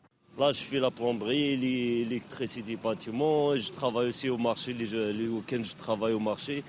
C'est juste pour, euh, pour arriver à payer mon loyer, faire mes courses. Une situation qui n'est pas prête de s'améliorer D'après l'Union européenne, l'inflation dans la zone euro devrait atteindre 6,1% l'année prochaine, contre 4% initialement escompté. Guillaume Bigot, on a une inflation qui fait euh, basculer les plus précaires dans, dans la pauvreté et voire dans l'extrême pauvreté en ce moment. Ah, écoutez, on a vraiment un, tous les signes d'une d'une tiers-mondisation, d'un déclassement du pays. Et je le soulignais tout à l'heure, une résilience énorme des Français par rapport à tout ça déjà. Résilience, le terme est positif. Euh, et la résilience, c'est quand on encaisse finalement une, euh, un traumatisme pour le surmonter. Là, j'ai plutôt l'impression d'une tétanie. Et comme l'a bien expliqué Tocqueville, c'est dans les moments les plus, les plus compliqués, les plus difficiles, qu'il n'y a pas de révolution, non pas parce que les gens ne sont pas en colère, mais parce qu'ils sont occupés et trop occupés, ça a été dit dans le reportage, à essayer de joindre les deux bouts, de trouver des solutions, de trouver des produits moins chers dans la bricole. Enfin, quand vous êtes occupé à ça, vous ne pouvez pas de toute façon penser à organiser euh, euh, ou à diriger une, une, action politique pour, disons, attaquer les causes de, ce, de ces problèmes. Ensuite, euh, cette, cette, ce déclassement, Enfin, vraiment, on voit tout s'accumuler. C'est-à-dire la grande pauvreté, euh, elle, effectivement, 940 euros, je crois que c'est ça le seuil, ou moins 14% de la population 940 euros, oui, effectivement, moins de 940 euros. Mais c'est 38%, euh, je pense, euh, pour la population immigrée. Et on voit bien la concentration dans les Bouches-du-Rhône, dans le Nord et surtout dans le, dans le 93, le, la fameuse Californie française, hein, l'endroit le plus riche de France. En fait, on se rend compte que derrière la propagande, il y a le département le plus pauvre de France métropolitaine. Et évidemment, c'est là où se concentre euh, l'immigration. Ces endroits-là où il y a cumul de tous les problèmes finalement ensemble, ne sont pas nécessairement destinés à, on n'est pas condamné à y rester. D'ailleurs, des gens en sortent, y compris issus de l'immigration. Mais sitôt qu'ils en sortent, hop, on remplit le tonneau des Danaïdes avec 500 000 par an qui arrivent. Et donc, c'est un moyen de tiers-mondiser le pays, d'importer directement des gens du tiers-monde, avec tous les facteurs du tiers-monde. C'est-à-dire qu'on voit que l'État est très faible sur certaines parties de son territoire qu'il ne contrôle plus, on voit que l'État est en pénurie, on voit que ce pays produit produit à peine 36% de ce qu'il consomme, comme dans un pays du tiers-monde, qu'il est endetté comme dans un pays du tiers-monde, qui se fait tirer l'oreille par, par, le FMI comme dans un pays du tiers-monde, etc., etc. Il nous reste 40 secondes, Benjamin Morel. Comment vous interprétez euh, Guillaume Bigot parle de tétanie des Français. Je pourrais dire inertie ou résilience. Comment vous interprétez cette attitude des Français aujourd'hui en, cette crise sociale? Bah Aujourd'hui, on a des gouvernants qui dansent sur un volcan parce qu'on va voir ce qui va en être dans les prochains mois. Mais malgré tout, on va avoir une interrogation qui va se poser. Je rappelle qu'il y a une commission d'enquête qui a été créée, notamment à la demande d'Olivier Marlex, début octobre, sur qui est responsable de l'actuelle crise énergétique. Il va y avoir des réponses qui vont devoir être données. Et ces réponses, eh bien, si jamais les Français n'arrivent vraiment pas à joindre les deux bouts, elles risquent d'être relativement explosives. Donc actuellement, on a une situation qui est en effet une situation de tétanie. À terme, la tétanie, ça n'exclut pas la colère. Il est assez probable qu'à terme, on aille vers un élément de colère. Bon, quelque chose qui est peut-être en, mesure de donner un petit peu de joie aux Français, c'est la victoire des Bleus hier soir face à l'Angleterre. On en parle avec Guillaume Fiol. Regardez votre programme avec Sector, montre connectée pour hommes. Sector, no limits.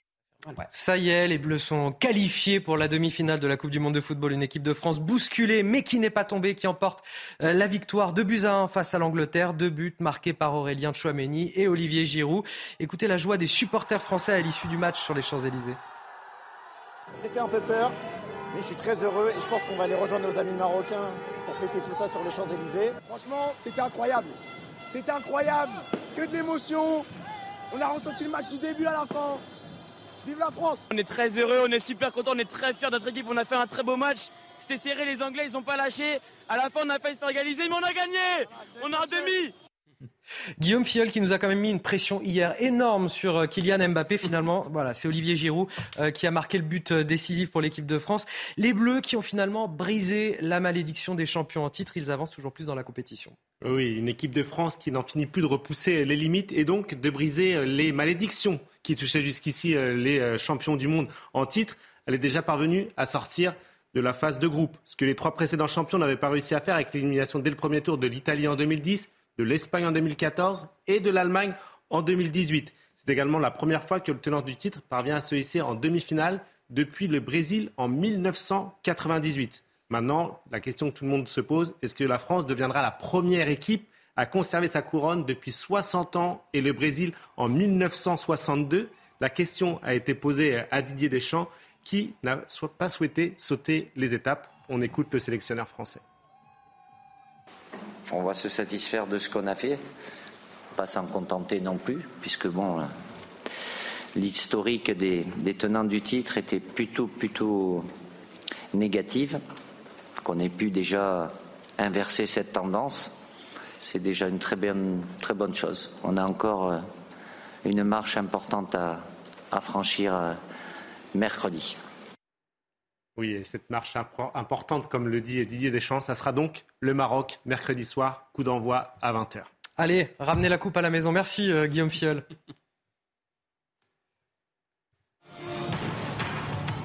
Vous avez regardé votre programme avec Sector, montre connectée pour hommes. Sector, no limits.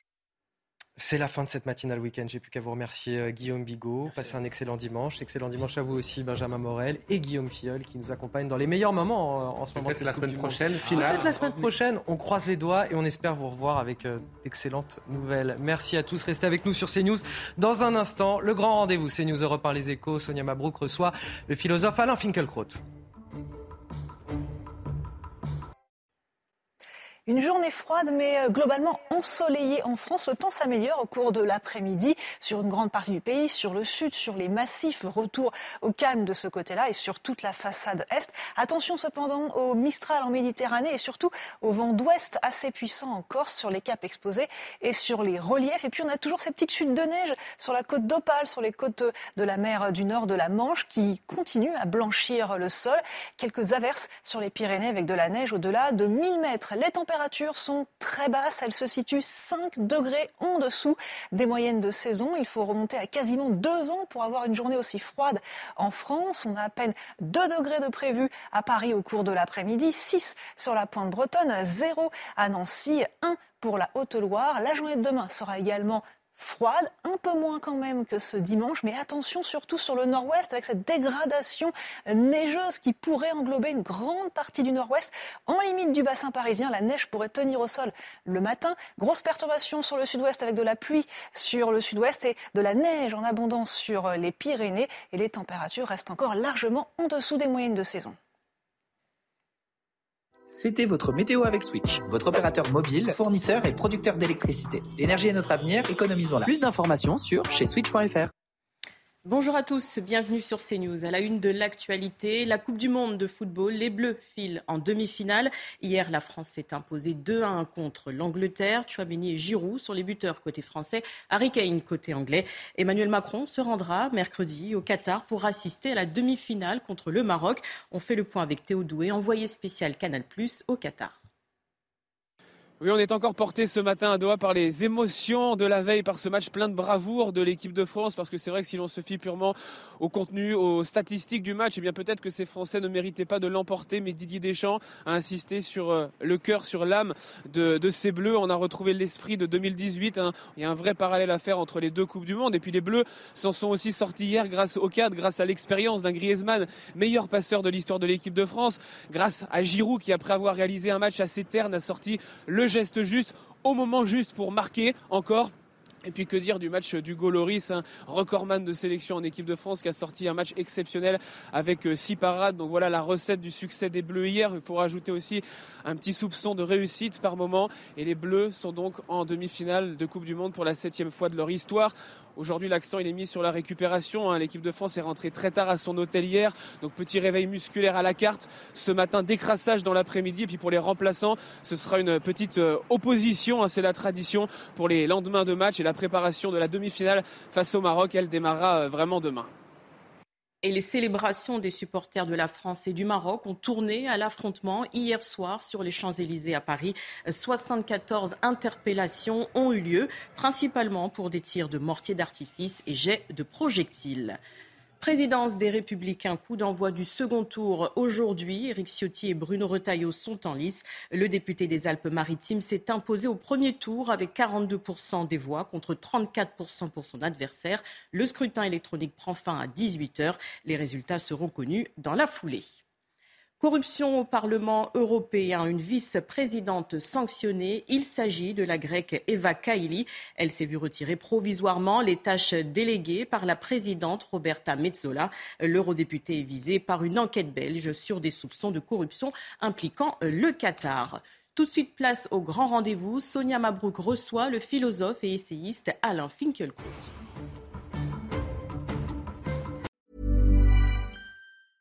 Hey, it's Danny Pellegrino from Everything Iconic.